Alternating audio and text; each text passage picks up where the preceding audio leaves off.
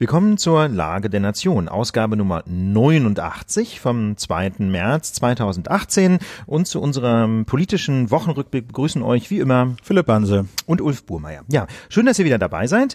Ähm, wir haben ganz kurz eine Hausmitteilung für euch. Ähm, wir sind jetzt nämlich auch auf PayPal vertreten mit einer eigenen Spendenseite, Philipp. Ja, genau. Also ich, ich habe das nur gemacht, weil ich mal so ein PayPal-Konto das nochmal ein bisschen finanziell umgeschichtet habe, alles. Und dabei ist mir dieses PayPal Me vor die Füße gefallen gefallen, was ich so eine ganz, ja, schöne, simple Art äh, finde, um irgendwie per PayPal Geld zu überweisen. Das heißt, wir profitieren ja extrem von euren Spenden, das kann man gar nicht äh, oft genug sagen. Also ähm, da haben wirklich viele, viele den Dauerauftrag eingerichtet und, und, und, und spenden. Das ist ganz, ganz großartig. Und äh, auch schon per PayPal. Und äh, um das noch ein bisschen einfacher zu machen, gibt's jetzt eben PayPal.me slash Lage der Nation. PayPal.me slash Lage der Nation.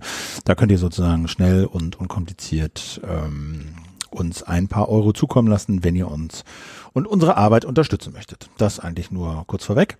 Ja. Und damit kommen wir dann auch schon zum ersten wichtigen Thema dieser Woche, nämlich das Dieselurteil. Das Bundesverwaltungsgericht erlaubt Fahrverbote in deutschen Innenstädten für Dieselautos. Genau. Und der Hintergrund ist, dass die Umweltsituation ähm, in deutschen Städten dramatisch ist. Laut Umweltbundesamt äh, sind die Grenzwerte in 70 Städten überschritten worden, und zwar die Grenzwerte für Stickoxid. Man muss das ja mal so ein bisschen auseinandersortieren.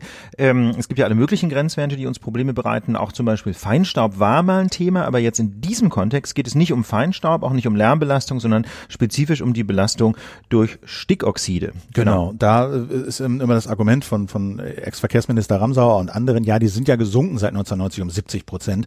Aber da muss man halt sagen, aber in München werden sie immer noch um 100 Prozent zum Teil über, übertroffen. Außerdem sind diese Grenzwerte von 1998, sie hätten 2012 umgesetzt sein müssen. Jetzt ist 2018.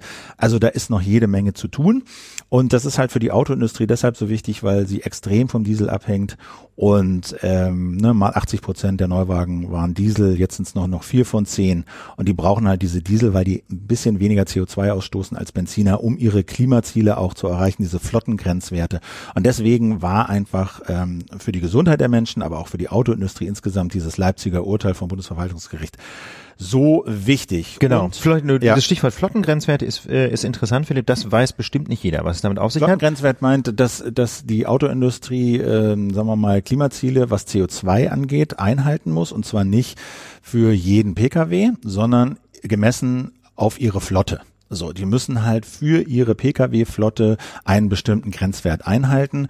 Und deswegen ist es so wichtig, dass ihr Flottenmix stimmt, dass sie halt möglichst viel Dieselautos haben, damit der CO2-Ausstoß ihrer Flotte insgesamt niedrig ist. Deswegen ähm, haben sie auch immer so ein paar E-Autos, damit sie das in ihre Flotte reinrechnen können. Also da geht es nicht um die einzelnen Pkw so sehr, was diese Grenzwerte angeht für den Flottenverbrauch, für den Flottenausstoß, sondern eben als, als äh, Querschnittswert durch ihre gesamte Flotte. Und deswegen ist es so wichtig, dass sie so viel Diesel Diesel haben, weil Diesel relativ wenig CO2 ausstößt im Vergleich zu Benzin. Genau, das heißt also mit anderen Worten ist man auch so ein bisschen in der Bredouille an dieser Stelle. Ne? Wenn man wenn man die, weniger Diesel hat in der Flotte, dann ähm, dann steigt der CO2-Ausstoß auf die Flotte betrachtet, zugleich aber sinkt der NOx, also Stickoxidausstoß. Mit anderen Worten, ähm, ja, es ist nicht so ganz einfach, da eine Lösung zu finden. Deswegen haben die das halt so forciert. Deswegen haben die ja. diese Diesel so forciert, weil Diesel halt relativ wenig CO2 ausstößt und sie damit leichter diese Klimaziele. Ah, gut. Aber jedenfalls ähm, die Stickoxidgrenze Grenzwerte sind nach wie vor, wie gesagt, in 70 Städten überschritten, laut Umweltbundesamt. Ähm, das heißt also, wir haben da eine massive Verletzung von europäischem Recht, muss man deutlich sagen, und natürlich eine massive Beeinträchtigung der Gesundheit der Menschen in diesen Städten. Und vor diesem Hintergrund gab es vor einiger Zeit schon zwei Urteile von Verwaltungsgerichten, also einfachen Verwaltungsgerichten. Das ist jetzt quasi Hintergrund der Leipziger Entscheidung, nämlich die Verwaltungsgerichte in Stuttgart und Düsseldorf ähm, haben entschieden, dass diese Städte in ihren Luftreinhalteplänen ähm, die Einhaltung der Grenzwerte von Stickoxid sicherstellen müssen. Das heißt, die Städte müssen jede Stadt für sich einem, einem quasi ein Konzept entwickeln. Wie schaffen wir das, dass diese Grenzwerte eingehalten werden? Diese äh, Konzepte heißen Luftreinhaltepläne und da haben zwei Verwaltungsgerichte bislang schon entschieden, Stuttgart und Düsseldorf, ähm, dass die Städte da einfach mehr tun müssen und auch Fahrverbote für bestimmte Diesel können geboten sein, wenn man ansonsten die Grenzwerte nicht einhalten kann. Dagegen haben die beiden Bundesländer, die da betroffen sind, also Nordrhein-Westfalen und Baden-Württemberg, ähm, ein Rechtsmittel eingelegt zum Bundesverwaltungsgericht nach Leipzig, eine sogenannte Sprungrevision. Sprung. Deswegen, wenn man das Oberverwaltungsgericht als zweite Instanz übersprungen hat, um direkt eine Rechtsfrage klären zu lassen, nämlich ob Fahrverbote auch verhängt werden dürfen, wenn es hierfür keine gesetzliche Grundlage gibt. Na, das ist eigentlich so ein, so ein Dogma im deutschen Verfassungsrecht. Wenn man die Freiheit von Menschen einschränken will, dann braucht man dafür eine gesetzliche Grundlage, eine sogenannte Ermächtigungsgrundlage. Ja, Grundrechte kann man einschränken, aber normalerweise eben nicht einfach so, sondern man braucht eine gesetzliche Grundlage, also ein Gesetz, das sagt, ja, Grundrecht so und so darf eingeschränkt werden zu dem und dem Zweck und unter den und den Voraussetzungen. Ähm, eine solche deutsche Rechtsgrundlage gibt es eigentlich nicht für, äh, für Fahrverbote. Es gibt zwar rote, gelbe und grüne Plaketten, aber nicht im Kont äh, kennt man ja, ne, so die man das dann ist nur Feinstaub. Das, da ne? geht es um Feinstaub, Feinstaub, und nicht um NOx. Das heißt also, das deutsche Recht enthält eigentlich keine Rechtsgrundlage für Fahrverbote und deswegen war die Frage, ob diese Urteile die die Städte unter anderem auch zu Fahrverboten ähm, zwingen könnten in bestimmten Situationen, wenn es keine andere Möglichkeit gibt, ob diese Fahrverbote oder diese Entscheidungen äh, zu Recht ergangen sind. Und äh, was ist das Ergebnis jetzt? Das Bundesverwaltungsgericht hat eine wirklich relativ spektakuläre Entscheidung getroffen dazu und indem es nämlich gesagt hat, Europarecht, ja, und zum Europarecht gehören eben auch diese Stickoxid-Grenzwerte, Europarecht bricht im Zweifel deutsches Recht. Das ist äh, der sogenannte Geltungsvorrang des Europarechts. Das ist ein Grundsatz im Europarecht, der gilt immer schon, aber das Bundesverwaltungsgericht wendet den jetzt ziemlich hart an in dieser Konstellation und sagt, das mag ja alles sein, dass die deutsche Straßenverkehrsordnung eigentlich keine Fahrverbote in diesen NOx-Konstellationen zulässt. Das ist aber egal. Europarecht bricht deutsches Recht. Die Straßenverkehrsordnung muss insoweit unangewendet bleiben, als sie Fahrverbote nicht zulässt. Außerdem haben die ja auch noch darüber, die haben ja auch so eine Güterabwägung getroffen. Ne? Die haben, es geht ja einerseits um die Gesundheit der Bürger, ja, vor Auswirkungen der Stickoxide und es geht dann um dieses Eigentumsrecht. Ich habe ein Auto und jetzt soll mir auf einmal untersagt werden, dieses Auto in bestimmten Kontexten, in bestimmten Räumen zu fahren. Ja, also das ist, äh, das ist in der Tat ein wichtiger Punkt. Also zunächst mal geht es um die Frage, kann man überhaupt Fahrverbote verhängen, obwohl es kein deutsches Recht gibt, das das Kann man? erlaubt? Kann man, Antwort ist klar, aber das gilt jetzt auch nicht quasi schwarz-weiß. Nur weil es diese Möglichkeit gibt, Fahrverbote zu verhängen, bedeutet das noch nicht, dass auch in jedem Luftreinhalteplan in jeder deutschen Stadt äh, Fahrverbote angeordnet werden müssen im Einzelfall, sondern jede Stadt muss das für sich prüfen. Für die Stadt Stuttgart allerdings hat das Bundesverwaltungsgericht gesagt, da ist die Lage so verschärft, ja, weil Stuttgart das liegt so ein bisschen an der Geografie, Stuttgart liegt in so einem Tal, ja, das ist so ein so Talkessel, Kessel, genau. da gibt's ganz wenig Luftdurch, äh, Durchzug irgendwie, deswegen ist das mit, äh, ist die Luft da tendenziell eh schlechter als sonst wo und ähm, deswegen ist in Stuttgart eben tatsächlich lediglich ein Fahrverbot oder ein Verkehrsverbot, wie das Bundesverwaltungsgericht schreibt, für bestimmte Fahrzeuge, Dieselmotoren, aber auch für Ottomotoren, also auch für auch Benziner, ähm, ist die einzige Maßnahme, um die Luft in Stuttgart rein genug zu machen. Ich glaube, die, die, die Bottomline von dem Ding ist, Kommunen müssen nicht Fahrverbote hängen, aber sie müssen Fahrverbote verhängen, wenn es sonst keine andere Möglichkeit gibt, diese EU-Grenzwerte einzuhalten. Ganz genau. Und dabei, und dabei kommt jetzt ins Spiel, was du eben gesagt hast, Philipp, diese Güterabwägung. Das heißt, sie müssen erstmal in den Blick nehmen, dass das eine Möglichkeit ist, Fahrverbot. Sie können nicht pauschal sagen, geht ja nicht, weil Keine wir eine Rechtsgrundlage? genau, sondern sie müssen es als quasi ein, ein Werkzeug in ihrem Werkzeugkasten zur, Ruf, äh, zur Luftreinhaltung in den Blick nehmen und dann müssen sie abwägen, klar, es ist ein Eingriff vor allem in die allgemeine Handlungsfreiheit, ob es wirklich ein Ein- Eingriff ins Eigentumsrecht ist, bin ich mir gar nicht so sicher, denn man kann sein Auto ja auf Landstraßen weiterfahren. Also ob das wirklich Das ist, war so ein Argument. Ich aber finde das halte ich nicht ja, so für so wahnsinnig überzeugend, sondern du hast die Kon- Konstellation auf der einen Seite allgemeine Handlungsfreiheit, zu quasi auf gut Deutsch tun und lassen, was man will. Ja, das ist im deutschen Verfassungsrecht auch geschützt. Im Prinzip kann man, das, da gibt es so eine schöne Entscheidung aus den frühen 80er Jahren, Reiten im Walde. Ja, auch das Recht im Wald reiten zu dürfen, ist prinzipiell von Verfassungswegen geschützt, wenn auch natürlich einschränkbar unter leichten Voraussetzungen. Also gut, das ist die auf der einen Seite, auf der anderen Seite die Gesundheit der Menschen und da müsste jetzt jede Kommune für sich äh, eine Lösung finden, aber die Bottomline ist eben tatsächlich, die Kommunen können Fahrverbote verhängen und es kann auch Situationen geben, wie in Stuttgart, wo sie das sogar müssen und das ist natürlich für die Autoindustrie eine ganz schlechte Nachricht. Das ist eine schlechte Nachricht und äh, in, der, in der Praxis bedeutet das jetzt, also in Stuttgart wird es wahrscheinlich flächendeckende Fahrverbot, also für den, für den Innenstadtbereich Ja. äh, relativ zeitnah Ja. Ende 18, Anfang 19 irgendwas geben. Genau, die werden so gestuft eingeführt. Das Bundesverwaltungsgericht geht da sogar sehr ins Detail. Da Genau, auch, auch, ja. auch, Mhm. auch aus dieser, aus dieser Güterabwägung eben, ne, dass Genau. man sagt, das muss verhältnismäßig sein. Ihr könnt nicht einfach sagen, bam, alle Autos raus von heute auf morgen, weil halt viele einen Diesel gekauft haben, in dem Glauben, dass das sauber ist, dass sie ihn fahren können, dass sie in die Innenstadt fahren können, sondern das muss ein bisschen abgestuft, die schmutzigen zuerst und ne, es muss so ein bisschen verhältnismäßig sein, dass die Leute genau. sich darauf einstellen können. Muss auch Ausnahmeregelungen geben können, genau. zum Handwerker. Beispiel Handwerker, genau. Ja. Aber ähm, ich finde das eine sehr weise Entscheidung, ehrlich gesagt. Also die ist sehr klar in diesem Punkt Europarecht und bei den und bei diesen Punkten Abwägung und so finde ich gehen die Richter ziemlich ins Detail, aber das sind sehr viele Gesichtspunkte berücksichtigt. Ähm, das bedeutet natürlich nicht das Ende der Klagewelle. Ne? Also absehbar wird jetzt jede, jeder einzelne Luftreinhalteplan ja. Gegenstand von Verfahren sein. Ja. Also das, das hat die Deutsche Umwelthilfe auch schon angekündigt, dass sie Hamburg beispielsweise, die wollen jetzt halt in zwei Straßen erstmal sperren, da argumentieren die Umwelthilfe, ja, dann fahren die Leute halt woanders lang und dann keine Lösung, keine Lösung, sondern wenn, dann muss es halt äh, so, so, so ein ganzes Gebiet, so eine ganze Innenstadt sein, äh, die da gesperrt wird. Äh, ist das wirklich notwendig, um die Grenzwerte zu senken? Das wird sich in jeder Kommune einzeln durchklagen müssen, sozusagen klären müssen. Ne? Aber was bedeutet denn das jetzt eigentlich? für die Automobilindustrie? Philipp, du warst diese Woche doch auf einer Veranstaltung ähm, des Verbands der deutschen Automobilindustrie, VDA. Dazu muss man wissen, die sitzen in Berlin in so einem kann fast nicht anders sagen, so ein Palast. Ne? Direkt neben der Humboldt-Uni, neben dem, neben der, neben der Staatsoper unter den Linden steht so ein Palast, ähm, so ein wunderschönes Gründerzeitgebäude und da prangt ein großes goldenes Schild dran, Verband der Automobilindustrie. Genau. Warst du da jetzt? War da die Veranstaltung? Nee, die war im Maritim, die war in der Stauffenbergstraße ah, okay. in diesem Kongresshotel. Also ja. das war der Jahreskongress des, des VDA, also der Lobbyverband der deutschen Autoindustrie. Das sind sozusagen, da sind alle versammelt, die irgendwie Zulieferer, Autoindustrie, alle da drin. Und da geht es um richtig viel Kohle. Richtig viel Kohle und die machen, die haben sehr äh, exklusiven Zugang zu Ministerien und Kanzler und, und, und. Ja, Bundesverkehrsminister Wissmann zum Beispiel ist, ist nach seiner Zeit ziemlich nahtlos zum VDA gewechselt. Ja, ne? Genau, ja. glaube ich, der war mal Verkehrsminister, ist der Chef davon. Und die haben halt ihr Jahrestreffen gehabt, da waren 900 Leute, so groß wie noch nie, aber die Verunsicherung, glaube ich, die war auch noch so groß wie noch nie. Das hat man so ein bisschen gespürt, da werden halt Vorträge gehalten und so. Und ähm, da äh, ging es dann schon ausschließlich um, äh, wie kommen wir zu Elektroautos, wie machen wir das mit den Ladestationen, wie machen wir das mit dem autonomen Fahren fahren. Und es war immer wieder die Rede davon, so, ja, wir haben Gegenwind, schwierige Zeiten, äh, keine Akzeptanz und so. Also das war schon deutlich zu spüren. Und wenn dann so ein CTO, also ne, Vorstandsmitglied von Scheffler, so einem riesigen Autozulieferer, da in so einem halbstündigen Vortrag ein paar Minuten über Elektrofahrräder redet, so als Teil von Mobilität der Zukunft, dann finde ich, äh, deutet das schon ein bisschen darauf hin, dass, äh, dass die Verunsicherung wirklich groß ist.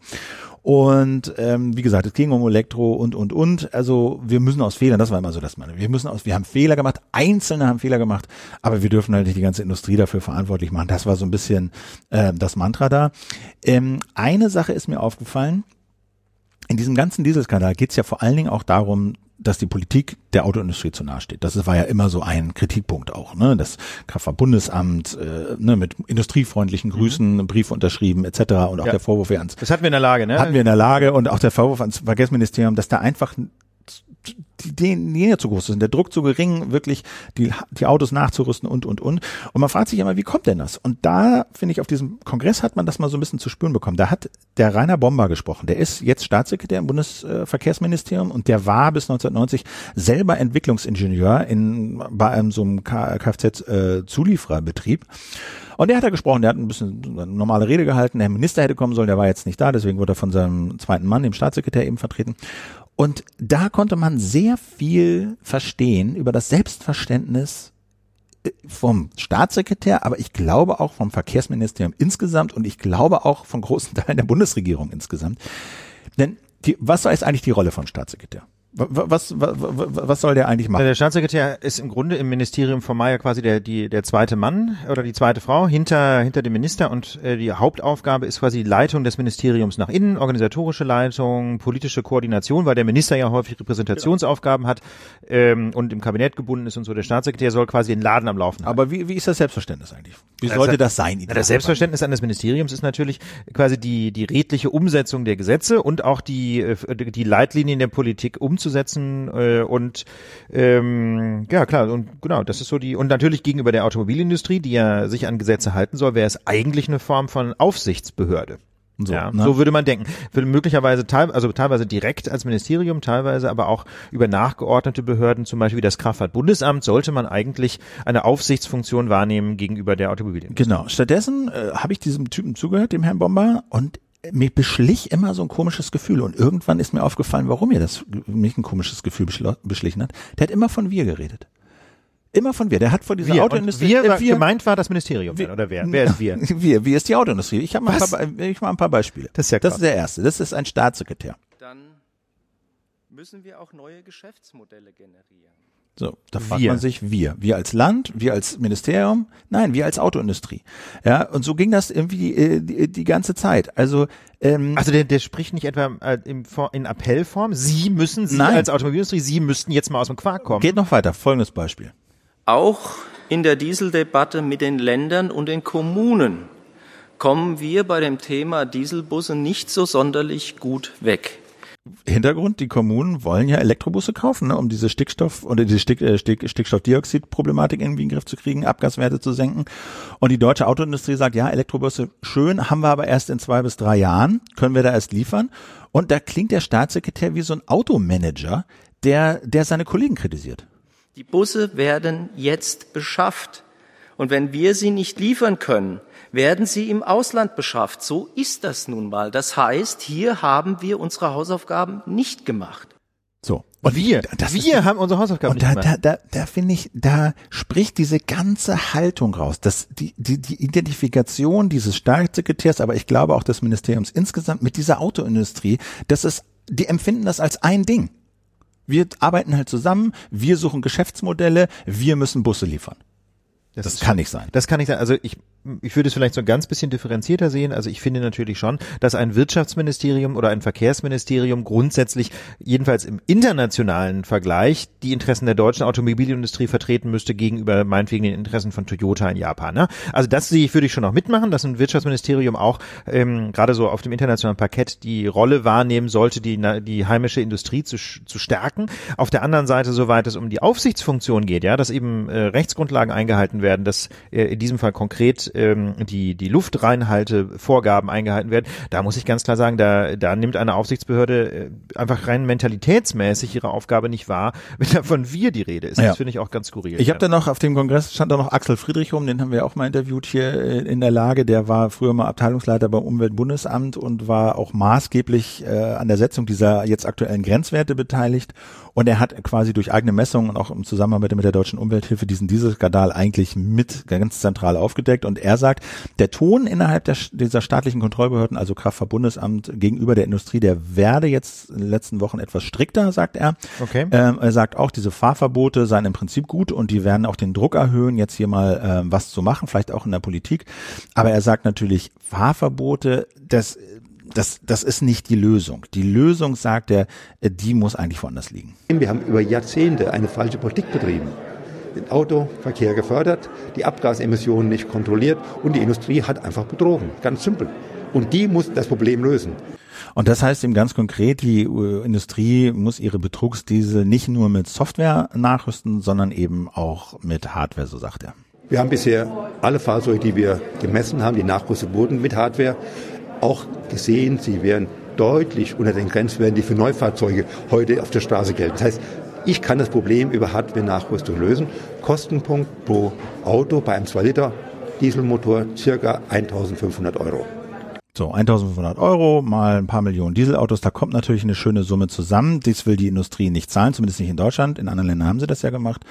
Und sie will halt weiter mit Software nur aufrüsten, was das Problem nicht wirklich aus der Welt schafft. Und Matthias Wissmann haben wir schon erwähnt, ehemaliger Verkehrsminister, Chef des äh, VDA, der sagt, ähm, wir machen nur Software und wer Hardware will, der muss eben Folgendes beachten.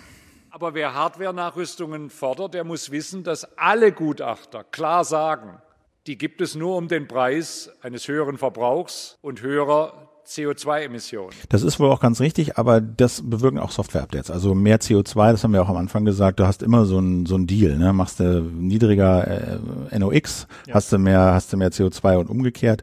Ähm, so ist also der Stand. Und ich meine, wir haben jetzt diese Möglichkeit der Fahrverbote. Wir haben ähm, denke ich. Und die Frage ist jetzt so ein bisschen, was ist da in Gang gekommen? Also was ist so das mhm. Big Picture? Ja, und äh, also da würde ich schon sagen, der der Schuss ist jetzt erstmal äh, angekommen, die Einschläge kommen näher. Ne? Also man merkt jetzt, äh, die Rechtslage ist klar, es kann Fahrverbote geben. Einige Städte ähm, gehen schon voran, eben Hamburg, kann man sich darüber streiten, wie wirksam die Maßnahme ist, aber die symbolische Wirkung ist ja klar. Es gibt jetzt die ersten Fahrverbote und damit äh, ist ein Diesel einfach als Fahrzeug nicht mehr so wahnsinnig attraktiv. Also und das ist schon eine ganz bemerkenswerte Maßnahme, finde ich, dass, äh, dass jetzt tatsächlich deutsche Behörden, deutsche Städte, deutsche Autos jedenfalls teilweise stilllegen ne? oder in ihrer, in ihrer Mobilität massiv einschränken, indem sie sagen, du kommst hier in unsere Stadt nicht mehr rein.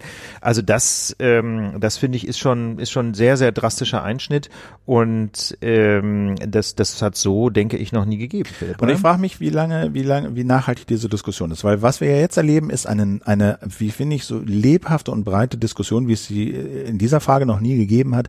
Wie soll eigentlich der Verkehr, wie sollen unsere Innenstädte der Zukunft aussehen? Ja, aber da muss ich ganz ehrlich sagen, also ich finde das, äh, ich finde das ein gutes Stichwort, weil das natürlich die Debatte ist, die jetzt eigentlich ja. in Gang kommen müsste. Ne? Aber ist nicht vielleicht, ist es nicht vielleicht ein grundsätzliches Problem, dass so viele Autos in Innenstädten herumfahren? Ähm, aber da muss ich ganz ehrlich sagen, glaube ich, ist die Debatte noch nicht angekommen. Das sind eher so die Vordenker, ne, die mhm. überlegen, äh, kann man nicht bei die, quasi aus Anlass dieses dieses Dieselproblems genau. jetzt mal eine grundsätzlichere Diskussion. Genau, das ist ja die Frage. Das wäre die Frage, ne? Ja, genau. genau, das wäre ja die Diskussion, die eigentlich in, in, Gang kommen müsste. Und da ist mein Eindruck, dass die noch nicht geführt wird. Jetzt gerade gab es ja so eine erste Überlegung im Bundestag auch zum Beispiel mal einen kostenlosen Nahverkehr einzuführen in vier Modellstädten und letztlich haben die Städte abgelehnt. Ne? Interessanterweise wollen die, obwohl das der Bund bezahlt hätte, ja, das war das wäre ja ein bemerkenswertes Experiment gewesen, ähm, obwohl es der Bund bezahlt hätte, haben diese Städte abgelehnt. Keine Stadt will da irgendwie Pilotstadt sein für einen fahrscheinlosen Nahverkehr. Und ähm, da finde ich einfach ganz offensichtlich ist diese Botschaft noch nicht angekommen, dass Individualverkehr prinzipiell Aussterben des Konzeptes oder jedenfalls in diesen in dieser Breite, wie wir den derzeit haben. Ich meine, wenn wir irgendwann vielleicht mal wirklich ähm, nur noch E-Autos haben und den Strom für diese E-Autos auch CO2-neutral produzieren, dann stellt sich diese Diskussion vielleicht auch so ein bisschen anders. Aber so weit sind wir noch nicht und das werden wir auch so schnell nicht erreichen, denke ich mal. Ich denke auch. Also das ist halt wirklich die Frage: Ist es jetzt ist es jetzt ein kleines Strohfeuerdebatte, ja, die dann gleich wieder einschläft, oder ist es so das erste Flämmchen für so eine breitere Debatte, die wirklich nachhaltig ist, wo jetzt wirklich Kommunen und Städte und Bürger anfangen zu überlegen und das Bewusstsein wächst, müssen wir wirklich diese ganzen Stinker hier in den Städten haben? Wie wäre das eigentlich, wenn die weg wären oder wenn zumindest die Anzahl der Autos halbiert wäre und die, die verbleibende Hälfte im Idealfall mit Strom leise irgendwie durch die Stadt tuckert, kleiner ist, weniger Platz wegnimmt und so. Ja.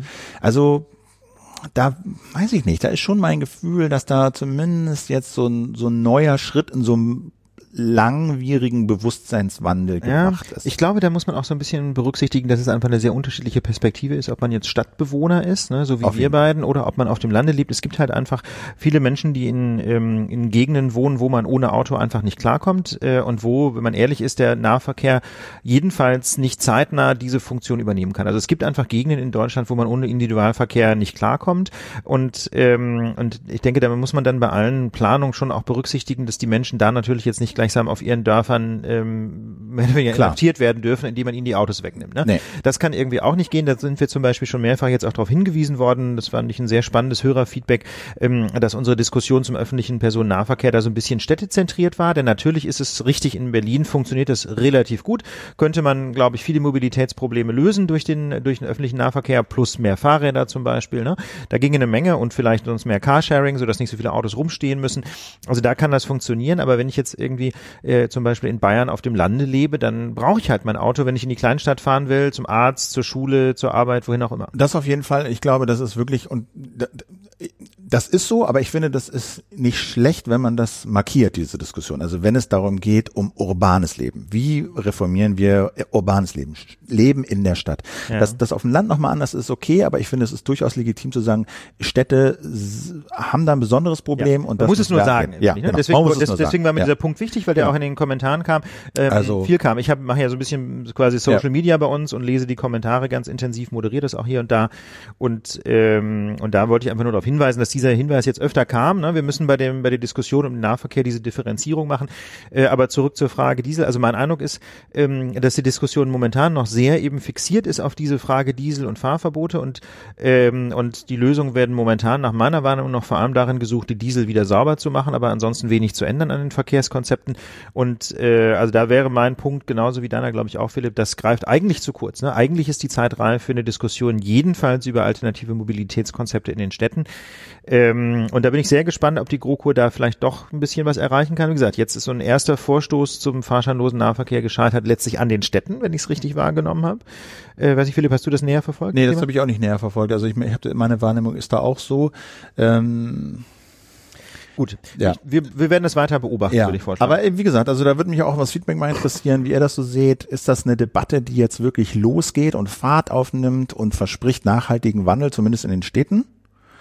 Oder ist das so ein Strohfeuer, was dann wieder einschläft, an den Sachzwängen scheitert? Also jedenfalls ganz interessant, ich habe gesehen, der Stefan Gelbhaar, ne, ein profilierter Verkehrspolitiker der Grünen hier aus Berlin, ist ja jetzt Bundestagsabgeordneter und ist auch im, ähm, im Ausschuss jetzt Obmann geworden für seine Partei für, ich glaube, für Umwelt und Verkehr. Ich weiß nicht mehr ganz, nee, ich glaube sogar im Verkehrsausschuss ist er Obmann geworden.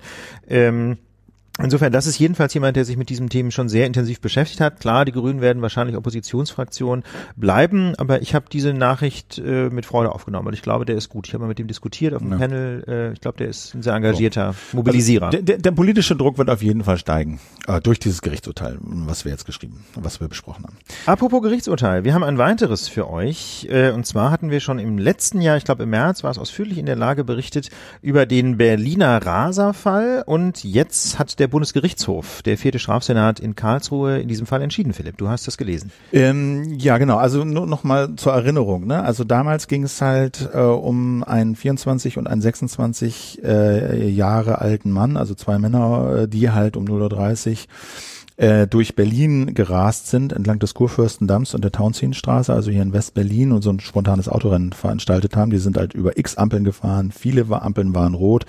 Die fuhren zum Teil nebeneinander bei Rotlicht mit Geschwindigkeiten von 139 bis 149 kmh. Der eine, ne? Ja, und der andere 160 oder sogar 170 im Bereich der Kreuzung. Also das Überleg mal, in der wirklich, 50-Zone, Ohne. ja? In der enge also wer das kennt, das ist wirklich so eine Einkaufsstraße, nicht Fußgängerzone, aber eine enge Einkaufsstraße. Also ähm, das ist wirklich, wirklich äh, haarsträubend und und und ja verbrecherisch auf jeden Fall. Inwieweit, das werden wir jetzt gleich nochmal erörtern.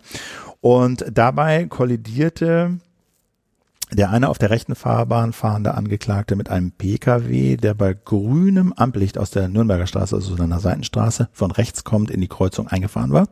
Da kam also von rechts in die Straße und äh, der auf der rechten Fahrbahn fahrende hat ihn halt gerammt. Und der Fahrer dieses Fahrzeugs, das gerammt wurde, der erlag eben noch am Unfallort seinen schweren Verletzungen. Und Ja, das weil- Landgericht ja. Berlin Ja. hatte damals entschieden, mittäterschaftlicher Mord, lebenslanger Haft. Für beide Für Fahrer. beide, für beide Fahrer. Und darüber hatten wir damals auch äh, äh, gesprochen. Das ist jetzt so ein bisschen äh, schwierig, ne? Du, du warst mal Richter am Landgericht. Ja. Das sind deine Kollegen, die da Genau, entschieden ja. Also ich habe ja, ich war ja auch viele Jahre in der Schwurgerichtskammer, also, habe also Fälle entschieden, wo es um Mord und Totschlag ging. Ähm, und das war quasi, wir sind am Landgericht Berlin damals vier Schwurgerichtskammern gewesen. Das heißt also eine meiner unmittelbaren Kollegenkammern. Wir haben auch schon Fälle verhandelt, die von denen vorher mal verhandelt worden waren und dann zurückkamen. Also ich kenne die gut. Ähm, das sind jetzt keine persönlichen Freunde, aber ich kenne die Kollegen wirklich gut und deswegen ist es ein bisschen schwierig darüber zu reden, zumal deren Urteil jetzt aufgehoben worden ist. Was ich deswegen so vorab mal sagen möchte, ist, dass es jetzt irgendwie keine unerfahrenen Richter sind, sondern ganz, ganz im Gegenteil, die machen das seit vielen, vielen Jahren, auch in diesem Team. Das Team funktioniert auch gut äh, grundsätzlich. Das ist ja auch mal wichtig, wenn eine Kammer sich nicht grün ist, dann ist es schwierig. Nein, also das muss man sagen, das sind jetzt keine Anfänger, ähm, sondern das sind wirklich sehr erfahrene Kollegen. Und umso tragischer eigentlich ist es, dass ähm, dass diese, dieses Urteil jetzt aufgehoben worden ist vom Landgericht Berlin und zwar gleich wegen drei schwerer Genau. Rechtsfehler. Also ich, ich, ich sage das mal mit meinen Worten, denen wurde das ordentlich um die Ohren gehauen. Das Ja, muss sagt man so sagen, ja. Ja, genau. Ja. Also der Bundesgerichtshof hat dieses Urteil den Berliner Kollegen um die Ohren gehauen, weil die drei gravierende Fehler gemacht haben. Bevor wir auf die einzelnen Fehler eingehen, nochmal ganz kurz. Äh, es geht ja hier um die Frage, ist es Mord oder nicht Mord? Ganz genau. So, ne? Ähm, Also da nochmal äh, Executive Summary. Ähm, woran erkenne ich einen Mord? Genau, das ist, das ist, ähm, glaube ich, wichtig, dass wir das ein bisschen vor die Klammer ziehen, diese Erörterung, einfach deswegen, weil viele Menschen da auch ähm, nach allen Umfragen etwas äh, Vorstellungen haben, die nicht so ganz dem Gesetz entsprechen. Also bei für einen Mord ist im Prinzip zunächst mal natürlich die Tötung eines Menschen. Also ein Mensch bringt einen anderen Menschen um, das nennen die Strafrechter den tatbestandlichen Erfolg. Ja, der Erfolg, das klingt so ein bisschen zynisch, aber so, so diskutieren wir das eben. Der Erfolg ist, dass ein Mensch tot ist auf, durch, aufgrund des Handelns eines anderen Menschen. Und die entscheidende Frage ist dann immer, was hat sich dieser handelnde Mensch dabei gedacht? Äh, da ist Vorsatz erforderlich, das nennen wir den subjektiven Tatbestand als Juristen, das, da ist Vorsatz erforderlich und der Vorsatz ist ganz wichtig in diesem Kontext. Vorsatz bedeutet nicht, dass ich das gut finden muss. Es ist auch nicht erforderlich, dass ich quasi absichtlich Das Ergebnis, ne? Genau. Genau, das muss ich ist- nicht gut finden. Ich ne? muss nicht gut finden, dass einer stirbt. Ich muss auch nicht quasi wollen direkt, also quasi mit der Absicht handeln, dass jemand stirbt, sondern man, es reicht ein sogenannter bedingter Vorsatz. Und das ist ganz schwierig, wenn man diesen bedingten Vorsatz immer abgrenzen muss von fahrlässigem Handeln.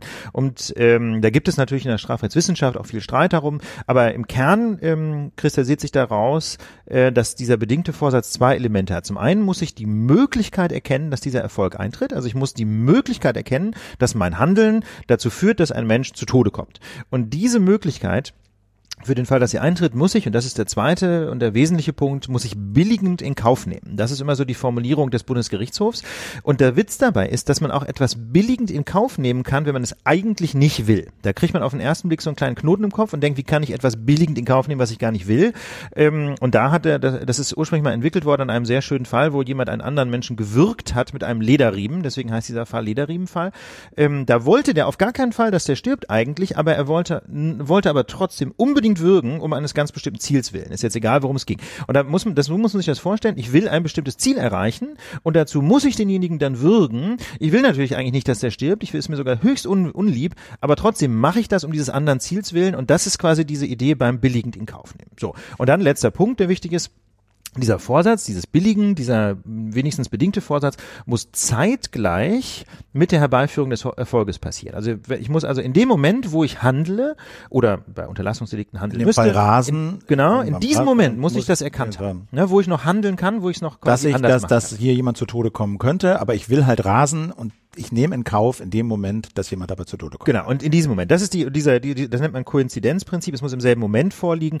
Und das ist eben auch sehr wichtig. Jetzt lassen wir mal beiseite die Mordmerkmale. Also was ich bislang beschrieben habe, Tötung eines Menschen, Vorsatz, das ist eigentlich erstmal ein Totschlag. Und wenn dieser Totschlag dann noch unter bestimmten weiteren Voraussetzungen passiert, dann ist es ein Mord. Ja, beim Mord geht es also nicht darum, dass man etwas geplant hat oder so. Das ist nicht der Punkt, sondern es gibt andere Mordmerkmale. Das blenden wir heute mal aus, weil das in der Entscheidung aus Leipzig nicht so große Rolle gespielt hat. Das haben wir besprochen in der Folge im März März 2017, äh, wo es schon mal um dieses da, Urteil Genau. Ja. So, jetzt hat also der, der Bundesgerichtshof gesagt, äh, liebe Berliner Richter, liebe Berliner Kollegen, ihr habt drei Fehler gemacht. Der erste Fehler ist, ihr habt den Vorsatz nicht fertig festgestellt. Was Ganz genau. Das? das bedeutet, ähm, dass schon nach, nach dem, was quasi das Landgericht Berlin in sein Urteil geschrieben hat, was, an, was seiner Meinung nach passiert ist, man nennt das die sogenannten Feststellungen, hatten sie ein, ein Geschehen aufgeschrieben, ja, was die Voraussetzungen, die wir gerade beschrieben haben, nicht erfüllt. Und zwar hatten sie nämlich geschrieben, dass die Angeklagten die Möglichkeit eines für einen anderen Verkehrsteilnehmer tödlichen Ausgangs ihres Rennens erst erkannt und eben billigend in Kauf genommen haben,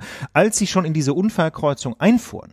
Das heißt also quasi Sekundenbruchteile vor der Kollision. Nur wenn du da mit 170 herprängelst, dann kannst du in dem Moment nichts mehr daran ändern. Mit anderen Worten, sie haben den Vorsatz erst festgestellt, als die relevante Handlung, nämlich das so schnell Rasen, längst ja. passiert war. Das heißt, die, im Grunde hat, hat die Kammer verstoßen. Die sich da selber widersprochen. Die haben so einen Vorfall geschildert, der diesem Vorsatz nicht äh, entspricht. Genau. Sie haben, ja. sie, haben, sie haben Feststellungen getroffen, die die Voraussetzungen des Vorsatzes und insbesondere dieses Koinzidenzprinzips, Vorsatz in dem Moment, wo ich noch handeln kann, ähm, nicht entsprechen sprechen. Das ist, wenn man ehrlich ist, ein schwerer Rechtsfehler. Das hätte man nämlich, ehrlich gesagt, schon beim Lesen des eigenen Urteils sehen müssen. Das ist, ehrlich gesagt, dass sie das, dass der BGH das so rausarbeitet, das tut schon richtig weh. Auf der anderen Seite muss man sagen, auf der Gegenseite ähm, war der, der, der Mann, der die Revision geschrieben hat, ist ein, äh, ein außerordentlich talentierter junger Strafrechtler, äh, auch aus Berlin, Ali Nurusi, äh, wie ich gehört habe. Ich habe mit ihm persönlich nicht drüber gesprochen, über den Fall, aber der soll die Revisionsbegründung geschrieben haben und der ist halt einfach ein ganz brillanter Mann. Ja, das muss man sehen. Sicherlich einer der Top 5 oder 10 maximal Strafrechtler in Deutschland zurzeit. Und ähm, der hat offensichtlich das Urteil so richtig schön auseinandergenommen. Gut, also das ist ein ziemlicher Rechtsfehler, der aus meiner Sicht eher nicht hätte passieren dürfen, was mir sehr leid tut für die Kollegen, aber das darf nicht passieren. Und das macht der BGH auch in sehr deutlichen Worten klar, so kann man es nicht machen. Und der zweite ist, ähm, äh, liebe Kollegen, zweiter Fehler, Fehler in der Beweiswürdigung. Genau, das ist quasi klingt auch recht substanziell. Klingt auch nicht gut. Nee, ähm, genau, das ist aber, das ist auch, das ist wirklich ein interessanter Punkt, weil der jetzt auch über diesen Fall hinaus relevant ist. Ähm, die, die Fehler bei der Beweiswürdigung. Also eigentlich ist es ganz schön schwer, überhaupt Fehler bei der Beweiswürdigung zu finden, denn wie ob ein, ob ein Gericht auf Grundlage der Hauptverhandlung zu einer bestimmten Überzeugung kommt, irgendwas feststellen kann, das ist nur ganz eingeschränkt zu prüfen. Wenn das Gericht sagt, wir sind davon überzeugt und dafür halbwegs plausible Gründe gibt, dann läuft das normalerweise durch beim BGH. Ja, diese richterliche Überzeugungsbildung, da gibt es zum Beispiel auch keine Regeln, aber die Beweiswürdigung muss zumindest in sich logisch sein. Ja, du darf, sie darf nicht widersprüchlich sein. Und da gibt's hier ein großes Problem. Ein Standardargument gegen Vorsatz, also gegen die Billigung zum Beispiel eines Unfalls in solchen Autofällen ist immer, naja, der sitzt ja selber im Auto drin. Und es ist ein bisschen merkwürdig, jemandem zu unterstellen, er hätte einen Unfall billigend in Kauf genommen. Wenn er selber dabei zu Schaden kommen kann. Ganz genau. Deswegen muss man sich natürlich mit diesem Problem auseinandersetzen. Und da hat das Landgericht zum einen gesagt, nein, äh, dieses, das ist hier in diesem konkreten Fall kein Problem, weil sich die Angeklagten wie in einem Panzer also völlig unangreifbar gefühlt haben. Zugleich aber hat die Kammer festgestellt, dass es ja auch eine Beifahrerin zu Schaden gekommen und dass sie diese Verletzung der Beifahrerin vorsätzlich begangen haben sollen. Und das passt nicht zusammen. Du kannst nicht einerseits sagen, Ich bin jetzt im Panzer, aber ich in die Beifahrerin, die in diesem Panzer sitzt, also ich selber bin Ja. unantastbar in diesem Panzer, davon Genau. gehe ich mal aus. Ja. Aber die Beifahrerin, die in diesem Panzer sitzt, die schade ich vorsätzlich. das passt nicht zusammen. Ne, das ist also das ist ein offensichtlicher, das ist also quasi Ein eine widersprüchliche Beweiswürdigung. Passt logisch nicht das zusammen. passt nicht zusammen und deswegen zweiter Fehler in diesem Urteil. Das darf eigentlich auch nicht passieren. Fehler Nummer drei, Mittäterschaft nicht festgestellt. Genau, also das, ähm, also für den für denjenigen, der den Unfallwagen gefahren ist, ja, der diesen diesen anderen Wagen gerammt hat, muss man sagen, kann man ja noch relativ leicht zu dem Punkt kommen. Vielleicht hat er eben doch, was könnte man mit Sicherheit irgendwie begründen, hat er vorsätzlich gehandelt. Aber der BGH hat ja nicht nur diesen einen Fahrer wegen wegen Mordes verurteilt, sondern auch den Fahrer in dem anderen Wagen, der selber den Unfall gar nicht gebaut hat. Das ist grundsätzlich möglich. Es gibt im deutschen Recht so eine Konstruktion, die nennt sich eben Mittäterschaft, wo einer auch für Handlungen eines anderen einsteht. Ja, denken wir an die Räuberbande, die irgendwie zu viert mit Messer in der Hand in den Laden reinrennen und nur der eine nimmt das Geld weg. Ja, ähm, dann müssen natürlich alle wegen Raubes oder manchmal, manchmal ist es auch räuberische Erpressung, egal, äh, bestraft werden können, auch wenn nur einer quasi zugegriffen hat. Dann sagt man, man rechnet den anderen das Handeln dieses einen zu auf der Grundlage eines gemeinsamen Tatentschlusses. Also auf Deutsch, die müssen einen Tatplan haben, den müssen sie natürlich nicht aufschreiben, aber sie müssen sich zumindest verständigt haben, wir machen jetzt im Großen und Ganzen das und das. Und da sagt der BGH, ein gemeinsamer Tatentschluss eines Mordes ist bei so einem Autorennen halt einfach schwierig. Da muss ein bisschen mehr geschrieben werden. Ja, das kann man vielleicht begründen, aber das hat das Landgericht offenbar, offenbar irgendwie ein bisschen zu kurz gemacht. Ja. Deswegen ist auch die Mittäterschaft nicht festgestellt worden und deswegen äh, genau ist das Urteil insgesamt aufgehoben. So, und das heißt aufgehoben, die müssen das jetzt, muss jetzt eine andere Kammer am Landgericht das neu verhandeln. Ganz genau. Quasi. Neue Beweisaufnahme, alles neu. Ah, Von, von A bis Z neu. Das Urteil ist komplett aufgehoben, das macht der BGH nicht immer. Manchmal lässt er auch einen Teil der Feststellungen bestehen oder so. Aber das ist jetzt komplett aufgehoben. Das heißt also, jetzt müssen das, muss es eine weitere Schwurgerichtskammer in Berlin völlig neu verhandeln. Ähm, Ähm, aber das heißt ja nicht, also wenn ich das richtig verstehe, in den Medien wird ja jetzt immer kommuniziert, sagen, ah, Rasa ist kein Mord. genau. Und Rasen ist kein Mord. Und das hat der BGH ja nicht gesagt. Das hat der BGH überhaupt nicht gesagt und deswegen äh, war ich auch so ein bisschen irritiert in den letzten Tagen, weil die in der Presse genau dieser Eindruck entstand, Philipp, den du gerade geschildert hast. Äh, Das ist völlig falsch, muss man so deutlich sagen. Der BGH hat ganz im Gegenteil in seinem Urteil sehr deutlich vorgezeichnet, wie man tatsächlich zu einer Verurteilung wegen Mordes kommen kann in solchen Raserfällen. Er hat nur dieses Berliner Urteil wegen spezifischer Fehler im Einzelfall aufgehoben. Also weil da einfach eine ganze Reihe Fehler in der in diesem Urteil drin stehen, weil die auf Deutsch die Urteilsgründe einfach nicht gut geschrieben sind.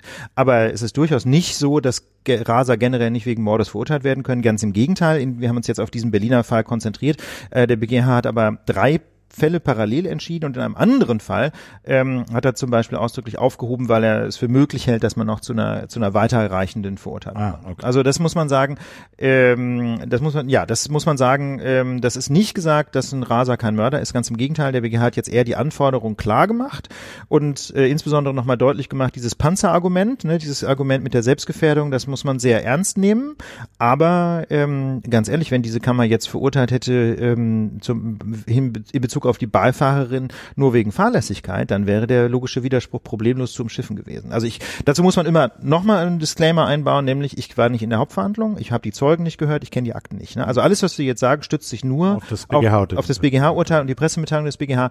Ähm, das heißt also, das kann auch alles Quatsch sein. Das, vielleicht tun wir den Kollegen furchtbar Unrecht und das Urteil enthält diese Fehler nicht und der BGH hat Quatsch geschrieben. Ist alles denkbar, ja? Wissen wir nicht, aber jedenfalls nach der Maßgabe dessen, was der BGH geschrieben hat, äh, sind, sind die Urteilsgründe das Problem, aber nicht die Rechtsprobleme. Im Gegenteil, die sind jetzt klarer geworden und ähm, ich würde sagen, es, äh, zum Beispiel auch die Pressemitteilung der Gewerkschaft der Polizei ist aus meiner Sicht irreführend. Die haben, sie haben furchtbar geschrien jetzt nach dem Motto falsches Signal und so.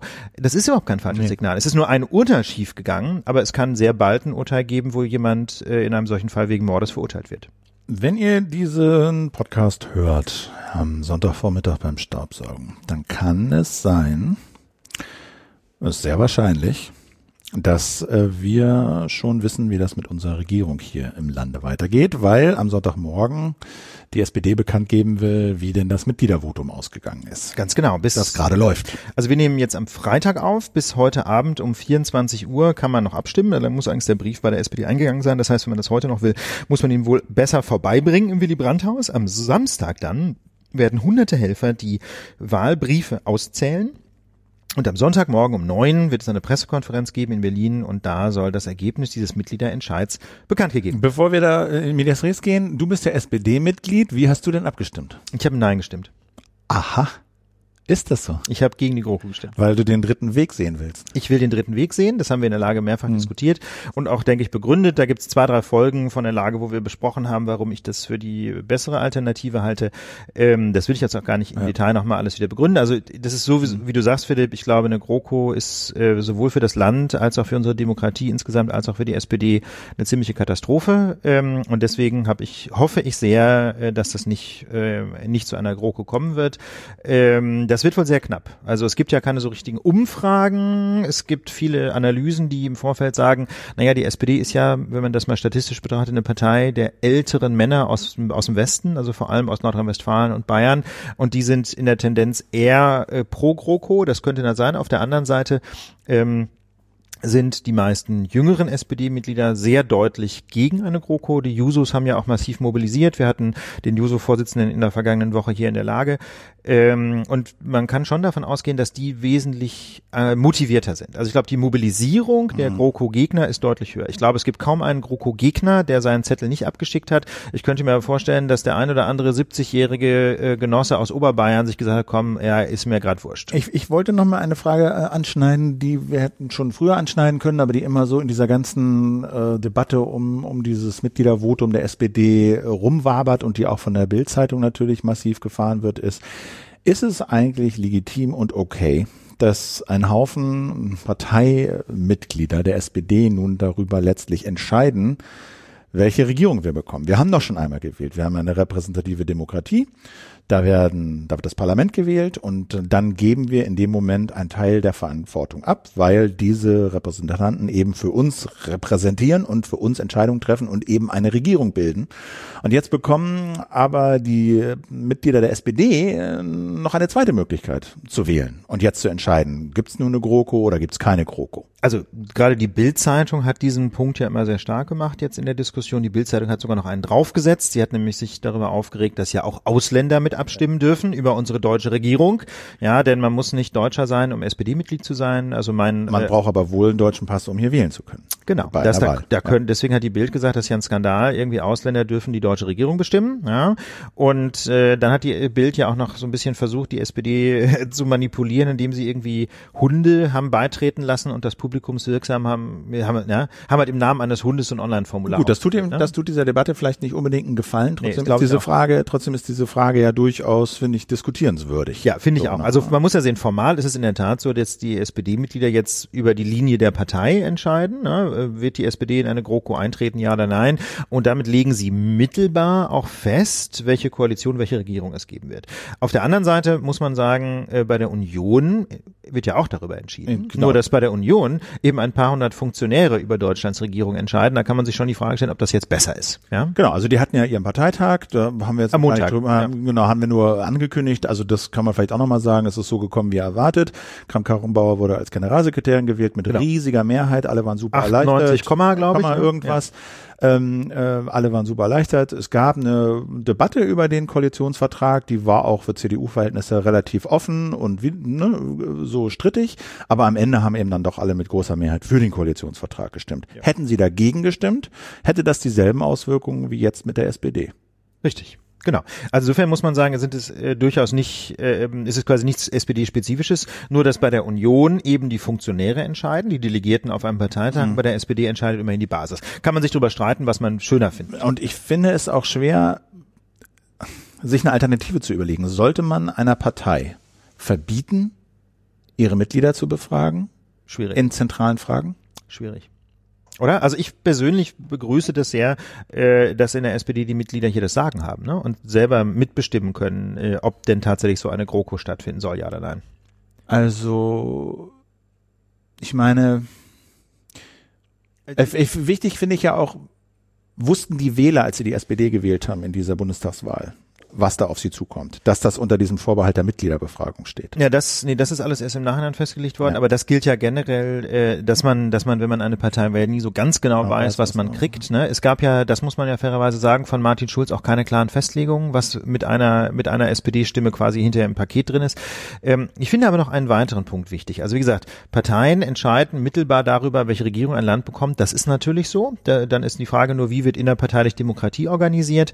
Ähm, aber ich denke, undemokratisch ist diese Mitwirkung von Parteimitgliedern auf gar keinen Fall. Und zwar deswegen nicht, weil man sich also ein bisschen anschauen muss, was dann quasi die weiteren Schritte sind. Also was sind die Transmissionsriemen, ja, wie diese, diese Mitgliederentscheidung dann umgesetzt wird in tatsächliche Politik. Die Deutschen wählen ja eben gerade keine Regierung. Die Deutschen wählen ja ein Parlament.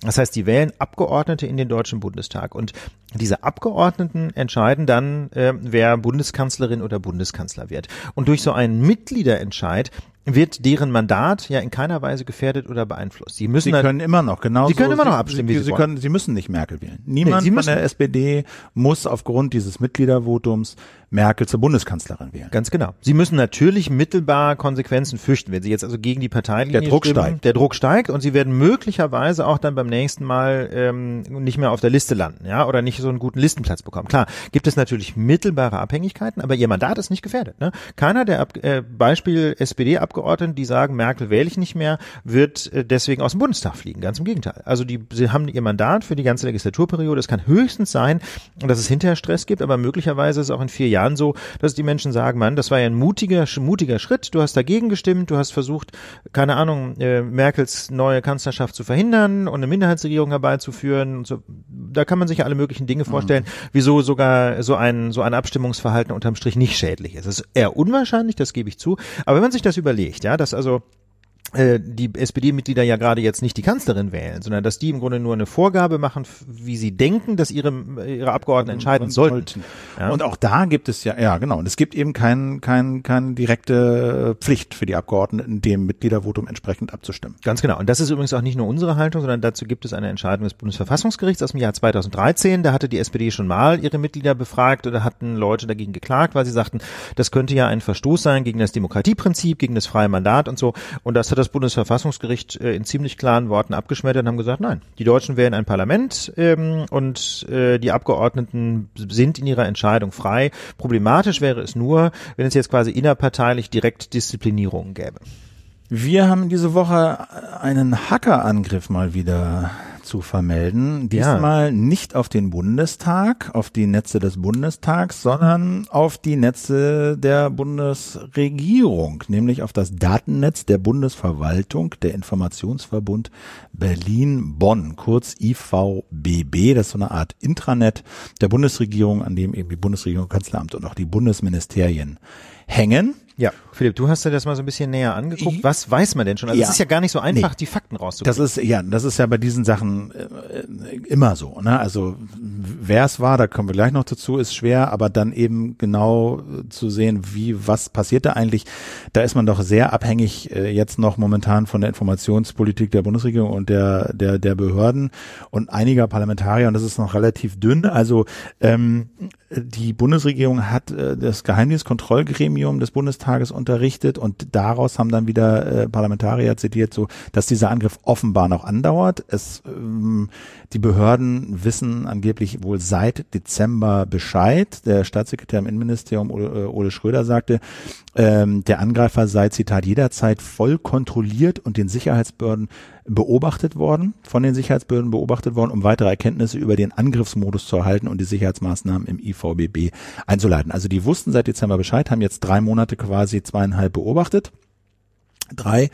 Und es ist nach dem, was sie da äh, veräußert, äh, was sie sagen, eben ein ziemlich elaborierter Angriff, nicht einfach nur rein und alles raus, alle Daten, die geht, sondern ähm, das war wohl ein Angriff, sagt Spiegel Online, gezielt auf, auf regierungsinterner, Regierungspapiere, äh, vor allen Dingen im Außenamt, äh, nicht so sehr im Verteidigungsministerium. Das war wohl zunächst gemeldet worden, aber Verteidigungsministerium sagt, da ist nichts rausgegangen.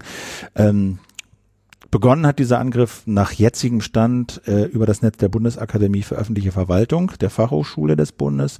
Und von da aus haben die sich halt, äh, haben die halt Software installiert, die sich dann so langsam peu à peu äh, ins Regierungsnetz, durchs Regierungsnetz ins Auswärtige Amt äh, gehackt hat. Und Ziel waren wohl äh, vor allen Dingen auch Papiere äh, zur Ostpolitik äh, der deutschen Regierung. Genau, das macht Sinn. Ähm, die Frage ist natürlich, wie lange waren denn jetzt eigentlich diese Hacker schon im Bundesnetz aktiv?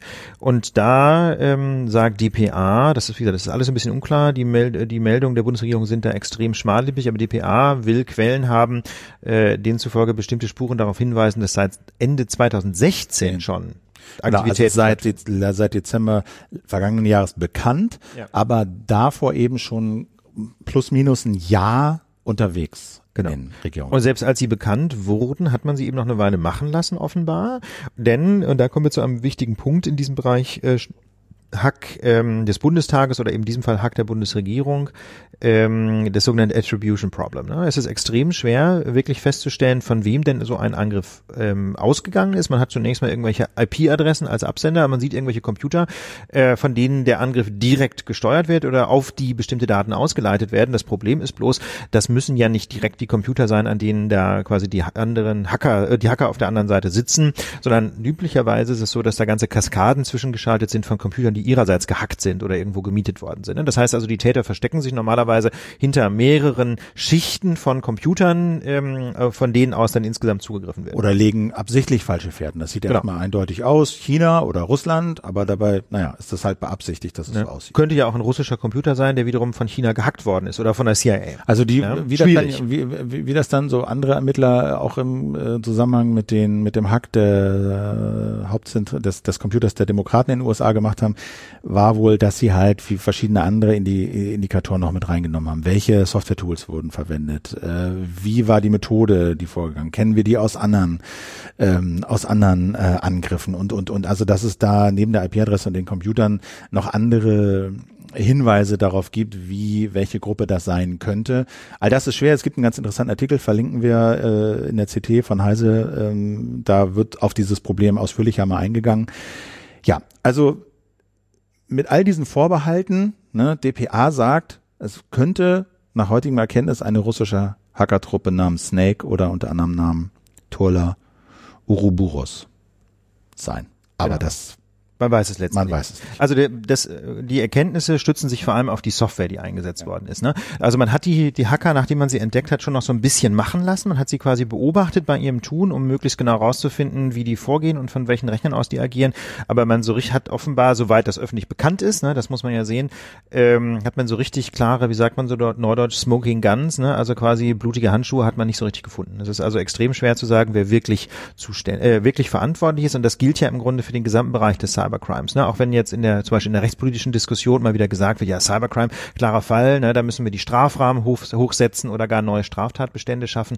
Da muss man sagen, hm, naja, ähm, das eigentliche Problem ist doch, dass man die Leute gar nicht erst kriegt. Ja, dass man also die Leute dann nicht verurteilen kann, nachdem man sie identifiziert hat. Das ist, wird, will ich jetzt das nicht ausschließen. Problem. Will ich nicht ausschließen, dass es im Einzelfall mal vorkommen kann, aber ähm, das eigentliche Problem ist doch, die Leute überhaupt zu identifizieren, die verantwortlich sind. So, also ich denke mal, was feststeht, es hat einen massiven Einbruch, nicht nur Angriff, sondern auch erfolgreichen Angriff auf das deutsche Regierungsnetz gegeben. Nicht nur Parlament, wie vor zwei Jahren, glaube ich, 2015 war es, sondern jetzt eben auch auf das Regierungsnetz. Es hat mindestens über mehrere Monate angedauert. Ja.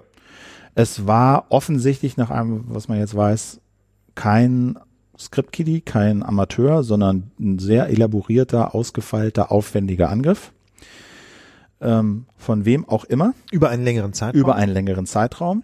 Das heißt, das muss man ja auch mal sich überlegen, da muss jemand oder eine Gruppe einfach quasi die Ressourcen gehabt haben, an diesem Thema dran zu bleiben. Ne? Das heißt, dieselben Leute sind da, oder jedenfalls dasselbe Team ist da über einen Zeitraum von mehr als einem Jahr kontinuierlich dran geblieben. Da muss man schon mal sich überlegen, in welcher Lebenssituation muss man sich befinden, um einfach diese Zeit und diese Ressourcen zu haben, da so dran zu bleiben. Ne? Die Leute müssen ja auch alle leben. Mit anderen Worten, ähm, da muss sich schon jemand, äh, muss jemand richtig Geld in die Hand genommen haben, um diesen Leuten einfach den Spielraum zu geben, da über einen langen Zeitraum immer am Ball zu bleiben. So, jetzt galt ja dieses Regierungsnetz als relativ sicher, was immer das auch heißt, aber jedenfalls ist bisher kein großer Angriff bekannt geworden. Jetzt haben wir den, auch einen erfolgreichen Angriff. Da stellt sich natürlich die Frage, wo ist das Problem?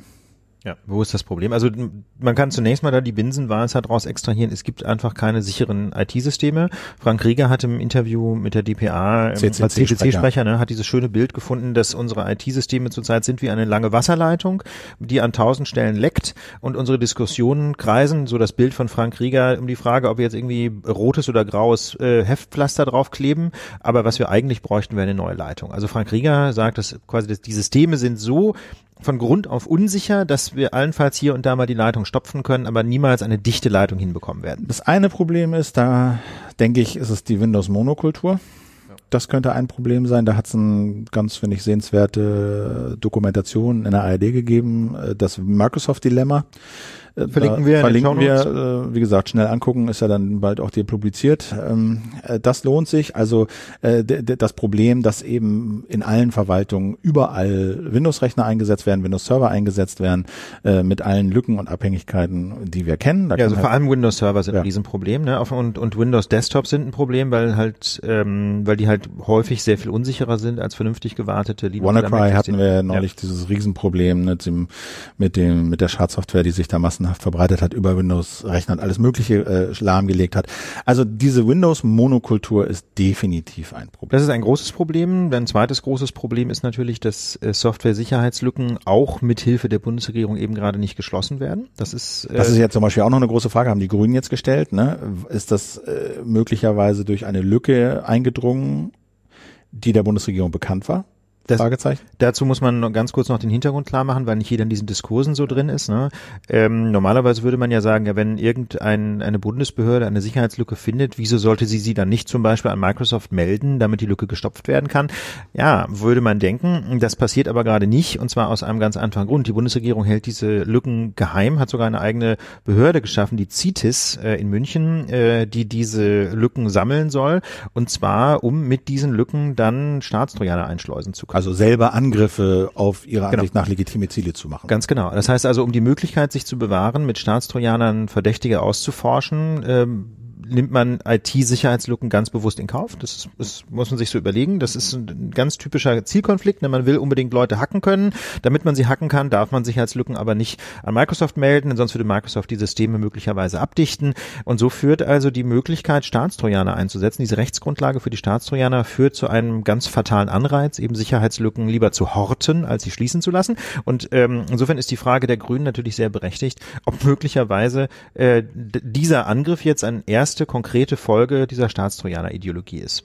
Naja, WannaCry war ja schon so. Ein Staatstrojaner war, war also WannaCry war ja schon eine, eine quasi eine, eine, ein Riesenproblem, was entstanden ist, weil es eine Lücke gab, die der NSA bekannt war ja. und die nicht gestoppt wurde, weil die NSA sie behalten hat und sich dann hat genau. lassen. Ganz so, genau. Ne? Ja. Ähm, okay, also Windows ist das eine. Ähm, Sicherheitslücken ist das, das zweite andere, Problem. Genau, damit eng zusammenhängt halt die Forderung, sollte man nicht staatliche Software, was, was, was an, in Behörden, in Regierungsstellen verwandt wird, zur Voraussetzung machen, dass es Open Source ist. Dass jeder den Code, in dem diese Software geschrieben ist, lesen kann. Und dann sagen alle immer, ja, aber das macht ja dann keiner. Da würde ich dann sagen, da muss es halt dann ein strukturiertes Auditing-System geben, wo nicht irgendwie das vom Zufall abhängig ist, ob irgendein Nerd sich oder drei Nerds sich mal über so eine Software beugen, weil sie gerade nichts Besseres zu tun haben oder die Software gerade selber brauchen oder oder oder, ja. sondern dass es ein strukturiertes System gibt, wo klar, wo immer strukturiert geguckt wird, wir überprüfen regelmäßig diese Software auf Lücken. Genau, also das, ähm, man muss vielleicht noch einen kleinen Schritt zurückgehen für die Hörerinnen und Hörer von uns, die jetzt äh, nicht so drin sind in diesem ganzen IT-Thema.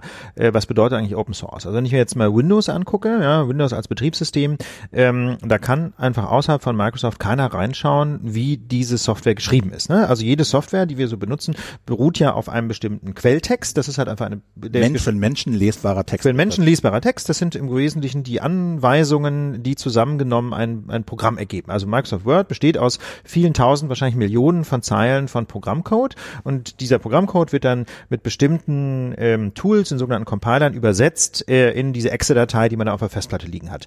Und, ähm, und dieser Programmcode ist bei Closed Source oder proprietärer Software, das sind so die Fachbegriffe, äh, niemandem bekannt außerhalb des Unternehmens. Das heißt, da bei Microsoft liegen auf den Festplatten diese Quelltexte, aber außerhalb von Microsoft kennt diese Quelltexte niemand und deswegen kann in diesen Quelltexten außerhalb von Microsoft auch niemand nach Fehlern suchen. Das heißt also, wenn die Microsoft-Leute entweder keine Zeit haben, nach Fehlern zu suchen oder keine Lust oder warum auch immer, äh, wenn sie nicht dann nach Fehlern suchen, dann findet die im Zweifel auch keiner, es sei denn, man guckt sich die Software von außen an und äh, das ist eben sehr aufwendig. Das lohnt sich dann eben im Wesentlichen für Hacker, ne? die, die ganz gezielt nach irgendwelchen Sicherheitslücken suchen. Und deswegen, ähm, deswegen ist Closed Source Software oder proprietäre Software aus der Sicherheitsperspektive so ein großes Problem. Das Gegenmodell ist sogenannte Open Source Software. Das ist Software, ähm, bei der der Quelltext äh, im Internet frei verfügbar ist. Da gibt es verschiedene Plattformen, da kann man sich den angucken. Eine der bekanntesten ist GitHub, aber es gibt noch ein paar andere. Ähm, und da liegt dann eben dieser Software. Quellcode für meinetwegen zum Beispiel Linux ist so das prominenteste Beispiel. Jede einzelne Zeile, aus der das Linux-Betriebssystem zusammengesetzt ist und auch viele, viele andere Open-Source-Programme, kann man sich im Internet angucken und wenn man sich damit auskennt, kann man den Quelltext lesen äh, und gegebenenfalls Fehler finden. Und Philipp hat es gerade schon gesagt, ähm, natürlich ist die Verfügbarkeit des Quelltextes alleine keine Garantie für bessere Softwaresicherheit, aber die Transparenz des Codes ähm, ermöglicht immerhin, dass man diesen, äh, diese Software auf Sicherheitslücken überprüft, insbesondere auch das deutsche Regierungsstellen genau. das können. Also Ne? wenn du jetzt sagst, okay, ne, wenn, wenn, wenn eine deutsche Regierungsstelle beschließt, wir wollen nicht äh, Microsoft Office installieren, sondern wir wollen LibreOffice oder irgendeine andere offene äh, äh, Office äh, Suite da installieren, dann gäbe es halt die Möglichkeit, dass sich eine Behörde entweder selber drüber beugt oder eine Firma anstellt, die äh, beauftragt und sagt, guckt euch das mal an. Ja, ob Testet das auch sicher mal. ist. Ob das Sind auch sicher Fehler ist. Ja. Schmeißt raus, was wir nicht brauchen, äh, baut ein, was wir vielleicht gebrauchen könnten, biegt das auf unsere Bedürfnisse zurecht, ja.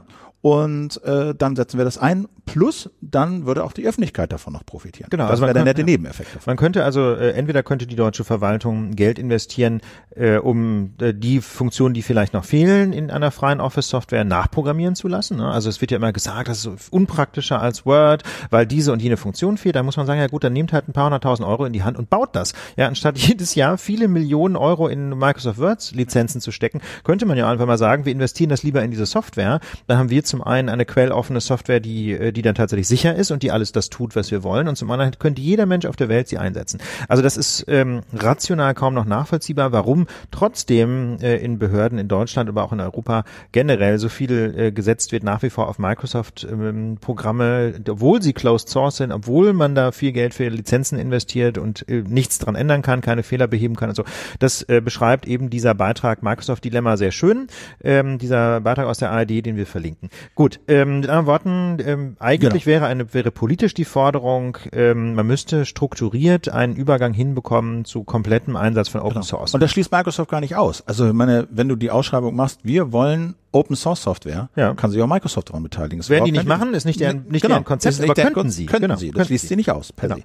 So, und das vierte Problem, was wir irgendwie ausgemacht haben, ist halt die Frage, na ja, also so ein Netzwerk in allen Ehren, ja, ja, es sind mehrere Ministerien, ja, es ist ein Bundeskanzleramt, aber prinzipiell, wie gesagt, absolute Sicherheit gibt's nicht, aber der Eindruck ist schon, dass sich das besser abdichten ließe.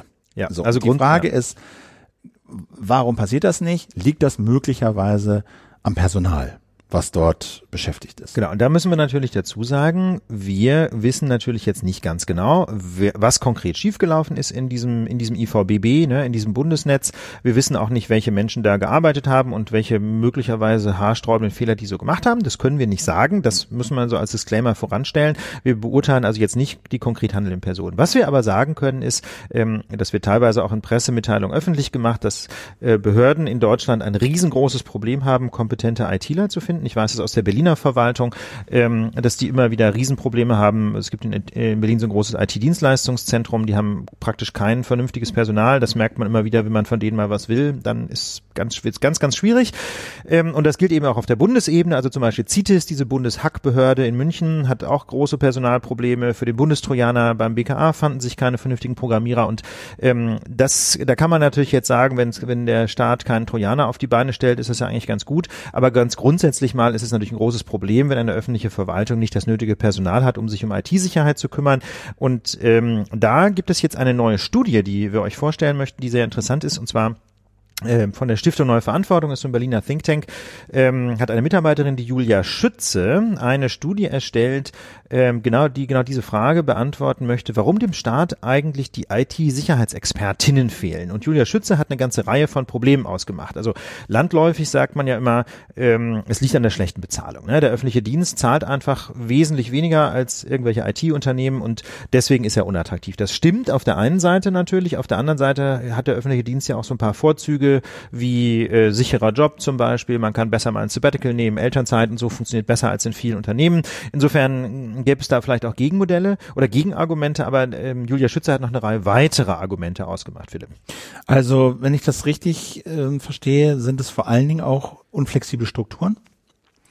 Also das lässt sich nachvollziehen. Ne? Das sind halt, naja, du hast halt deine Strukturen, wie sie sind in solchen Behörden. Ja, du kannst dich einfach machen, musst dich absprechen.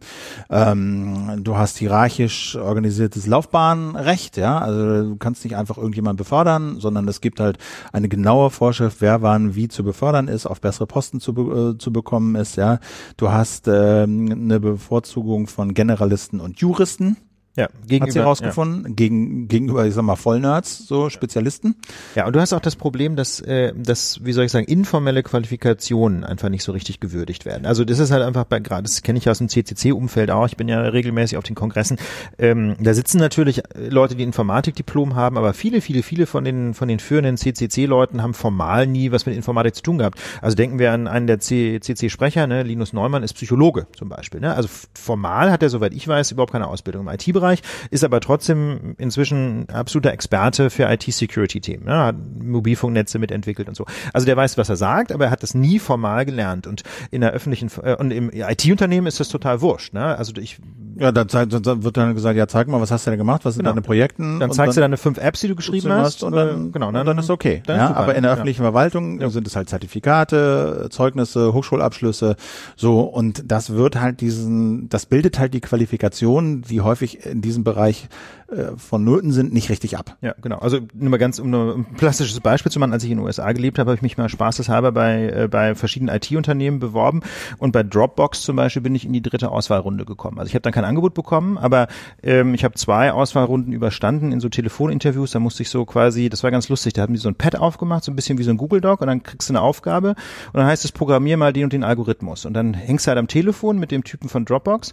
Und äh, der sagte, ja, schreib mal das und das. Und dann programmierst du diese Routine und dann musst du die vorführen, ob die funktioniert und so. Wie gesagt, zwei Runden habe ich überstanden, die dritte dann leider nicht mehr. Ich hätte da eh nicht anfangen können, weil ich kein Visum bekommen hätte. Ne? Aber ich fand es einfach total interessant. Ich wollte mal sehen, wie läuft das bei so einem ja. IT-Unternehmen. Und wie gesagt, ich habe null formelle IT-Ausbildung. Ich programmiere halt, seit ich zehn bin irgendwie. Und das für, wäre für Dropbox völlig okay gewesen. Also mein Lebenslauf war überhaupt kein Problem und äh, das Coding war offensichtlich auch kein Problem. Ja. Also bis zum bis zur letzten Runde. Ja. Na gut.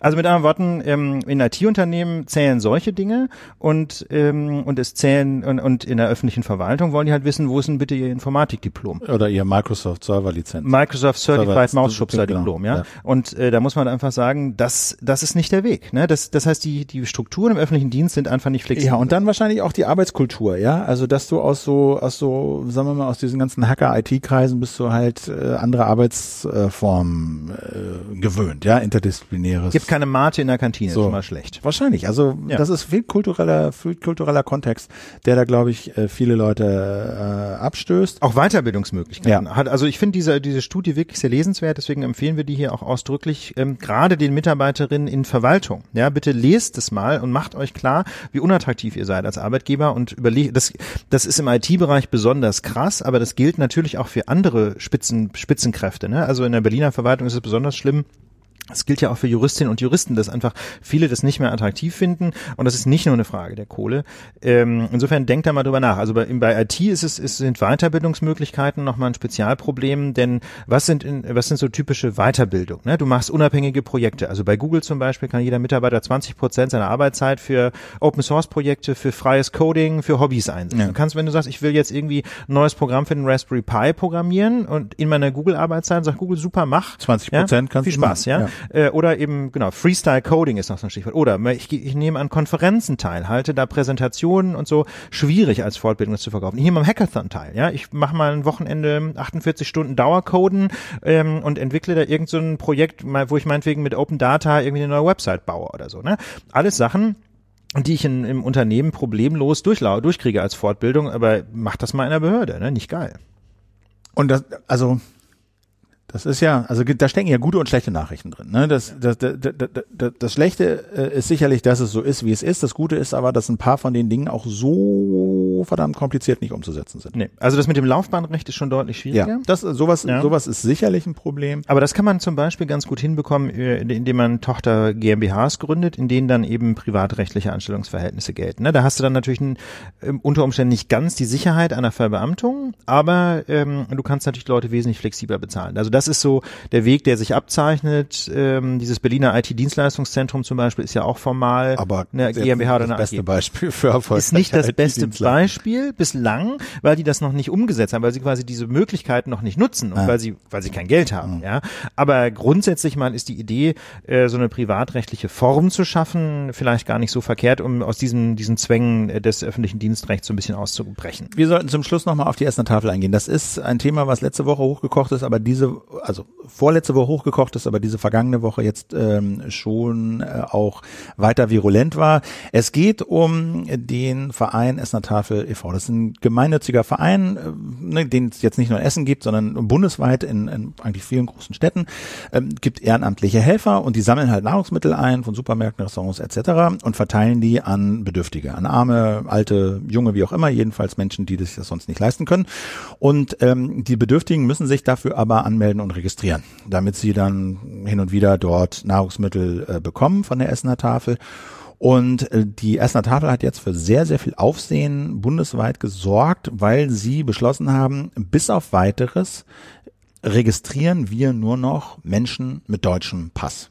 Ja. Also es ist nicht so, dass die, die schon registriert sind, jetzt ausgesiebt werden, die bleiben so, aber neue Registrierungen nehmen wir nur noch an von Menschen mit deutschem Pass. Warum?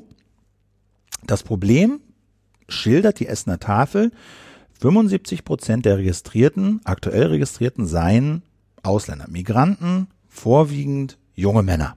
So. Und der Umgang in der Tafel hätte sich halt verschlechtert. Die seien rücksichtslos, drängeln, schubsen und die Folge sei, so sagt die Essener Tafel, alte und schwache kämen entweder seltener oder gar nicht mehr so dass die Essener Tafel ja ihr quasi diesen Menschen gar nicht mehr helfen kann, an sie gar nicht mehr rankommt, weil ja sie den Umgang nicht mögen, weil sie verdrängt werden, weil sie nicht die Ellenbogen haben von jüngeren Männern und deswegen werden jetzt nur noch Menschen mit deutschem Pass aufgenommen. Also teilen wir die Problemanalyse? Ja, das ist natürlich ein bisschen schwer einzuschätzen, solange man, äh, weil man, da, weil man nicht dabei ist. Man kann das nicht so sich so richtig einschätzen. Ich finde, ähm, natürlich ist es ein Problem, wenn jetzt tatsächlich da Menschen an dieser Tafel teilnehmen, die sich so verhalten, dass andere Leute dann eben nicht mehr sich da wohlfühlen. Also ne? nehmen wir mal an, das stimmt. Nehmen wir mal an, das stimmt, dass es halt ne, vorwiegend da ein anderer, anderes Klima herrscht, Ellbogen, Stärke setzt sich durch, ne, ist schon plausibel, dass dann Ältere vielleicht sich verschreckt fühlen und nicht mehr kommen. Ja, kann man sich vorstellen. Ne? Wenn da jetzt irgendwie viele junge Männer äh, schubsen und drängeln und alte und schwache oder meinetwegen auch Mütter mit Kindern zum Beispiel, alleinerziehende Mütter, die dann sagen, das ist einfach ein so raues Klima in dieser ja. Ausgabe Ich will da nicht mehr hin. Ich will, ja, ich kann das vielleicht auch für mit meinen Kindern nicht mitmachen. So. Das kann ich mir vorstellen. Die Frage ist nur, ähm, ob dann tatsächlich der deutsche Pass das richtige Kriterium ist. Und da, das finde ich ehrlich gesagt problematisch, ähm, denn das Problem ist doch nicht etwa, dass quasi der Syrer an sich oder der Libanese an sich sich falsch verhält, sondern das Problem ist doch ganz offensichtlich, dass einzelne Menschen sich falsch verhalten. Das heißt also, ich würde dann zunächst mal mir die Frage stellen, gibt es nicht auch die Möglichkeit, ähm, die Störenfriede auszusieben? Das wäre die eine Überlegung, die ich, die ich habe. Und wenn das nicht möglich ist, weil das jetzt irgendwie so Gruppendynamiken sind und nicht immer nur bestimmte, dann wäre aus meiner Sicht die zweite Frage, kann man dann nicht einfach sagen, man macht einfach zwei Schlangen, man macht halt erst eine Schlange für Frauen, Kinder und Menschen ab 60 um 12 und äh, die äh, bis 12.30 Uhr und ab 12.30 Uhr dann eben alle anderen. Ja, Zum Beispiel. Tage aufteilen. Schlicht. Montag ja, gibt's für Ältere. Also jedenfalls, es, also sei es die unterschiedlichen Langen, sei es verschiedene, es gibt ja auch Tafeln, die haben das, glaube ich, anders organisiert, da bin ich mir gerade nicht Also sicher. Essen ist ja die einzige in Deutschland, wo es dieses, wo das Problem hochgepoppt ist. also vielleicht gibt es das Problem auch bei anderen, aber sie sind die einzigen, die das so gelöst haben. Ja. Ne? Ähm, ich habe auch noch, glaube ich, gefunden, dass es eben unterschiedliche Tageslots gibt, ne? Also eine bestimmte Zeiten oder an bestimmten Tagen nur die Älteren ab 50 und an den anderen unter 50 oder so. Äh, Also mir uns einem fallen da schon spontan zumindest eine ganze Reihe Lösungsansätze an, die man zumindest mal ausprobiert haben sollte. Und ich finde das ehrlich gesagt schon hart, dass man da auf diese Art und Weise jetzt diskriminiert gegenüber Leuten mit nicht deutschem Pass. Denn was ist dann irgendwie mit dem friedlichen Syrer, ja? Oder was ist mit der friedlichen Marokkanerin? Ja, es gibt ja auch ne? Beispiele, wurde im Deutschlandfunk geschildert, eben eine ältere Dame, kein deutscher Pass, irgendein anderer Pass, lebt seit irgendwie ewig da in Essen und kommt halt nicht mehr. Weil ist ihr zu rau, ist ihr zu, will sie nicht. So, das hat also mit dem Pass an sich erstmal nichts zu tun. Und ich finde, das geht nicht. Also ich finde, diese Menschen von den Tafeln machen einen super Job. Ja, die bügeln sehr viel weg, was der Staat nicht leisten kann, leisten will. Dazu müssen wir gleich nochmal kommen. Ja. Ja. Also äh, ich finde die jetzt pauschal zu diffamieren schwierig. Die Tafeln. Geht, ja, das geht, das geht einfach nicht. Äh, das Problem, das glaube ich Ihnen, aber die Lösung, die Sie gewählt haben, ist falsch. Ja, ich Und glaube, das- äh, da gibt's ja. bessere Lösungen. Und wenn es äh, zumindest erstmal ein runder Tisch ist, um sich einen, irgendeinen Mediator daran zu holen und sagen, pass auf, wir haben folgendes Problem, wir wissen nicht, was wir machen sollen. Bitte helft uns. Genau. Ja, und das, äh, ich finde das Beispiel auch deswegen so interessant, weil es quasi ein klassisches Beispiel ist für einen, für einen äh, diskriminierenden ähm, Kurzschluss. Ne? Man greift dann irgendein Kriterium willkürlich raus, weil man halt sagt, ja, der Pass ist doch ein super Kriterium, aber sobald man ein bisschen genauer hinguckt, ist das eben nicht das richtige Kriterium, weil es eben keine klare Korrelation gibt zwischen deutschem, äh, deutschem Pass oder nicht deutschem Pass und diese und diesem rücksichtslos drängeln, schubsen und so. Ähm, damit wird man eben dem Einzelfall nicht gerecht und deswegen denke ich, ist das ein völlig untaugliches Differenzierungskriterium und das sollte so eine Tafel äh, deswegen auch nicht wählen. Äh, ne- ein zweiter Punkt, der mir aber wichtig ist äh, in dieser Diskussion, das eigentliche äh, Problem oder der eigentliche Skandal ist doch, dass wir in Deutschland in einem so unfassbar reichen Land, einem der reichsten Länder der Erde überhaupt überhaupt sowas wie Tafeln brauchen. Ne? Ich habe da jetzt in dieser Diskussion ähm, eine Statistik gesehen, dass also jedenfalls zeitgleich mit der Einführung von Hartz IV auch die Zahl der Tafeln deutschlandweit total durch die Decke gegangen ist.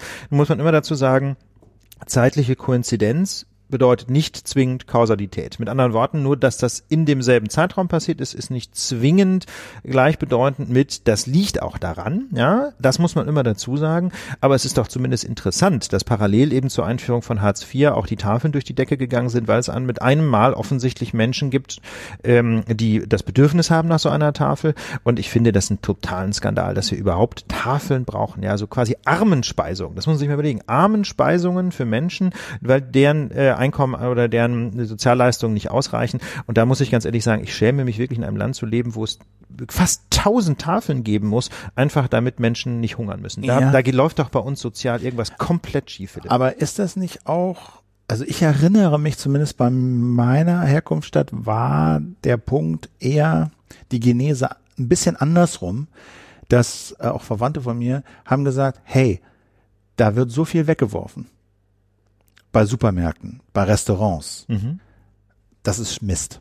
Lass uns das mal einsammeln Ja. und gucken, ob wir nicht Leute finden, die damit noch was anfangen können. Das ist natürlich auch ein legitimes Anliegen. So, das ist ein, ich meine, legitimes Anliegen ist es sowieso, aber da müsste man mal genauer hingucken, wenn es denn dieses Angebot gibt, ja, dass ein Bus rumfährt und sagt, hier gibt's Lebensmittel umsonst, dass dann Menschen kommen und das in Anspruch nehmen, Das ist als solches das kein ist, Problem. finde ich, nicht verwunderlich. Aber Es das Problem würde- ist, dass es Menschen gibt, die das brauchen, Philipp. die darauf angewiesen ja, das ist ja die Frage. Also ich will die jetzt nicht alle äh, unter, unter, unter Verdacht stellen, aber möglicherweise wäre es ja auch so, dass sie vielleicht anders schon klar kämen, wenn es dieses Angebot nicht gäbe. Aber da es dieses sehr attraktive Angebot von Nahrungsmittel umsonst gibt, nutzen sie es natürlich auch. So, ne? Also die Frage ist so ein bisschen, äh, was ich, wo ich Was ist Henne und was ist Ei? was ist Henne, was ist Ei? Ist das Angebot entstanden, weil die Not so groß ist? Oder ist das Angebot entstanden, weil da es irgendwie ein Angebot von Lebensmitteln gab, die weggeworfen werden und die Leute gesagt haben, wir wollen es nicht wegschmeißen, also bieten wir es mal an und gucken mal, ob es nicht jemand gebrauchen kann und dann finden sich Leute. So, also ähm, So, das würde ich da mal einwerfen. Also weiß ich nicht, müsste man müsste man wahrscheinlich wissenschaftlich untersuchen, aber ich finde schon, dass es einen Unterschied macht. Auf jeden Fall finde ich es peinlich, dass wir, dass es offensichtlich Menschen gibt, die darauf angewiesen sind. Also du sagst ja, manche manche nehmen das in Anspruch, weil es halt da ist. Würde aber ich auch machen. Aber Weißt du, die Frage ist, ja, aber kämen, weißt sie, du, kämen sie ohne nicht klar? so geil ist das halt irgendwie auch nicht. Ne? Also ich, ich habe, ich war natürlich, ich war, ich gesagt noch nie live in der Tafel. Ich habe aber doch schon einige Berichte darüber gesehen und ich fand das nie so wahnsinnig äh, angenehm und ich bin mir relativ sicher, dass man das nicht in Anspruch nimmt, wenn man nicht muss. Also ich will nicht ausschließen, dass es Menschen gibt, die sagen, komm, Hartz IV ist knapp, ich gehe halt zur Tafel und habe dafür dann mal ein Zwanni fürs Kino. Will ich nicht ausschließen, ja. Aber ähm, im Großen und Ganzen, glaube ich, ist das eigentliche Problem doch die Armut, die dahinter steht. Und warum leisten wir uns in, in einem so reichen Land eigentlich Arme? Warum haben wir eigentlich Menschen, die in, in Not leben, in wirtschaftlicher Not? Dafür habe ich überhaupt kein Verständnis. Und damit sind wir jetzt wieder Rückbindung ne, bei unserem SPD-Mitgliedervotum. Warum eigentlich hat die SPD sich das nicht auf die Fahnen geschrieben? Warum eigentlich kommt nicht endlich mal ähm, dieser Befreiungsschlag, die mir sagen, verdammte Tat, Hartz IV war ein Fehler. Punkt. Das ist doch im Grunde, das, darauf schnurrt doch die ganze SPD-Diskussion zusammen. Dass man, dass man einfach sich ehrlich macht und sagt, das war vielleicht historisch begründbar, erklärbar, wieso wir das damals gemacht haben. Vielleicht war der Sozialstaat hier und da ein bisschen fett geworden, aber im Kern war Hartz IV ein großer Fehler. Denn ehrlich gesagt, die AfD, haben wir ja auch schon oft analysiert, würde es nach meinem Dafürhalten ohne Hartz IV nicht geben. Ne? Weil diese, äh, weil Hartz, die wird zwar nicht nur von Hartz IVern gewählt, aber die Verunsicherung, die ja auch breite Kreise der Bevölkerung ergreift und so weiter und so weiter. Ja, also ich habe mich darüber neulich auch mal mit einem Menschen unterhalten, der ähm, Langzeitarbeitslose und Hartz-IV-Empfänger seit 10 oder 15 Jahren in so einem Bus betreut, der hier so durch Berlin fährt und habe ihn auch gefragt, würden Sie denn Hartz IV abschaffen? So, der hat wirklich jeden Tag mit diesen Leuten zu tun. Ja. Und er sagt, nee, abschaffen würde ich es nicht. Ich würde es an, an einigen Stellen signifikant modifizieren. Ja, darum geht's doch. Wie- Dass man natürlich irgendein Hilfeleistungssystem braucht, ist klar. Aber Ja. die Frage ist doch, brauche ich diese Gängelung, brauche ich diese, Ja, genau, brauche ich diese, diesen- Willkür, ja. diese Willkür bei den Ämtern. Das Ja. sagt er, ist das, ist eins der, eins der größten Probleme. Diese Willkür bei den Ämtern. Das zweite ist doch, dass man sich wirtschaftlich, das hat mir in der Lage auch schon tausendmal, quasi nackig machen muss. Bis auf, ein, bis auf einen minimalen Selbstbehalt, ein paar tausend Euro und so, musst du doch dein gesamtes Vermögen erstmal verspielen. Und was bedeutet denn das in der Praxis? Damit schaffen wir doch eine, eine Generation von Altersarmut. Ja? Wenn die Menschen ihr gesamtes Hab und Gut erstmal versilbern müssen, bevor sie, bevor sie Leistungsbezieher werden können, das bedeutet doch, dass sie ihr ganzes Leben darauf angewiesen sind. Sie werden doch nie mehr rauskommen aus der Nummer. Also, da sind so viele krasse Denkfehler drin in diesem Hartz-IV-System. Und die führen eben zu, und das haben wir ja alles schon diskutiert, das, ich wollte das eigentlich nur kurz Ja. zitieren, nicht Ja. nochmal voll aufrollen. Ähm, w- das führt eben zu dieser Verunsicherung, das führt dazu, dass Menschen Angst haben um ihre soziale Situation und dann eben in Teilen rechtsradikal wählen. Also da glaube ich, äh, und, und aus meiner Sicht sind die Tafeln jedenfalls auch ein Symptom. Du hast, finde ich, gute Gegenargumente gebracht, ähm, weil das Essen auch irgendwo hin sollte und so. Aber ich finde, dass die Tafeln auch in diesem Kontext zu betrachten sind. Haben wir noch Feedback? Wir haben so ein bisschen Feedback, ja. Ähm, und zwar ähm, zu dem Punkt äh, USA und Waffen, da wurde dann so ein bisschen die sich die Frage gestellt, ob dieses AR-15, dieses Sturmgewehr, das eben ständig bei irgendwelchen Shootings verwendet wird, ähm, eine Kriegswaffe ist oder nein. Und da hat jemand gesagt, ähm, ich glaube das jetzt mal, weil ich das letztlich auch nicht so richtig prüfen kann, dass es keine Kriegswaffe sei, sondern eine halbautomatische Selbstladebüchse, so heißt es hier so schön. Und die sei auch in Deutschland für Sportschützen und Jäger äh, und auch im Rest Europas problemlos zu bekommen. Ja, gut. Das vielleicht als Korrektur mal an der Stelle, also dann doch keine Kriegswaffe. Auf jeden Fall wäre meine, mein Dafürhalten, warum braucht man eigentlich halbautomatische Gewehre überhaupt frei verkäuflich? Kriegswaffe oder nicht? Also ganz ehrlich, also warum kann, warum tut's nicht auch ein Repetiergewehr, wo ich eben nicht äh, im Sekundentakt schießen kann, sondern wo ich dann eben nachladen muss? Ich verstehe es nicht. Gut.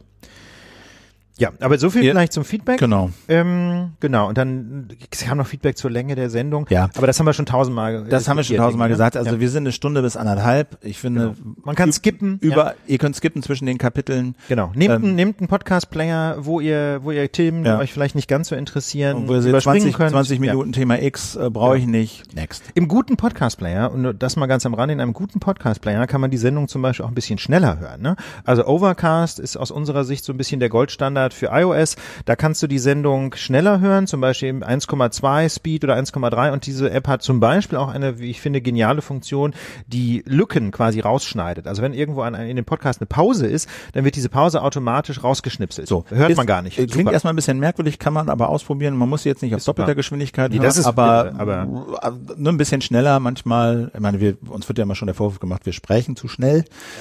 Gut, aber das ist zumindest ein Ding. Ich finde, die Kapitel ist das bessere Argument, wenn euch ein Kapitel zu lang ist, skip, next und dann kommt ihr auch schneller durch die Lage. In diesem Sinne würde ich sagen, ist Zum Schluss noch ganz kurz, Ah, zum ja. Schluss noch ein Hinweis. Wir haben ja noch, ähm, wir haben ja noch ein paar Lagen live, Oh, äh, wo es noch Tickets ja. gibt. Ja, also Ganz Leipzig wichtig. gibt's noch Tickets.küchenstuhl.io. Langsam werden sie knapp, aber Äh, ein genau. paar sind's noch. Ja. Klar, ein paar sind's noch. Äh, Stuttgart ist ausverkauft, Hamburg ist ausverkauft. Aber Düsseldorf sind noch ein paar, Düsseldorf oder? Sind noch welche nee, da, oder sind da, auch ausverkauft? Ich glaube, Düsseldorf ist auch weg. Alle weg? Okay, also damit anderen Worten, dann ist, wäre, der- du guckst gerade nach, Philipp? Ich gucke gerade mal Auf nach. jeden Fall die Chance habt ihr noch Leipzig am 8. Juni. Da haben wir einen besonders großen Saal, deswegen sind da noch ein ganz paar Tickets über. Also wenn ihr ähm, Zeit und Lust habt, ähm, nach Leipzig zu kommen oder wenn ihr sogar in Leipzig lebt, freuen wir uns sehr, zur dortigen Lage live euch begrüßen zu können. Wir hatten schon angekündigt äh, oder eingeladen quasi zu einer gemeinsamen Zugfahrt äh, aus Berlin. Wir hatten da einen ICE angegeben. Das kriege ich jetzt nicht mehr auf die Reihe, Philipp, welcher ICE das war. Ja, das kriege ich auch nicht mehr. Das hatten wir Das irgendwann steht in den. Shownotes vor zwei Wochen, glaube ich. Entweder Lage 86 oder 87, da haben wir in die Shownotes geschrieben.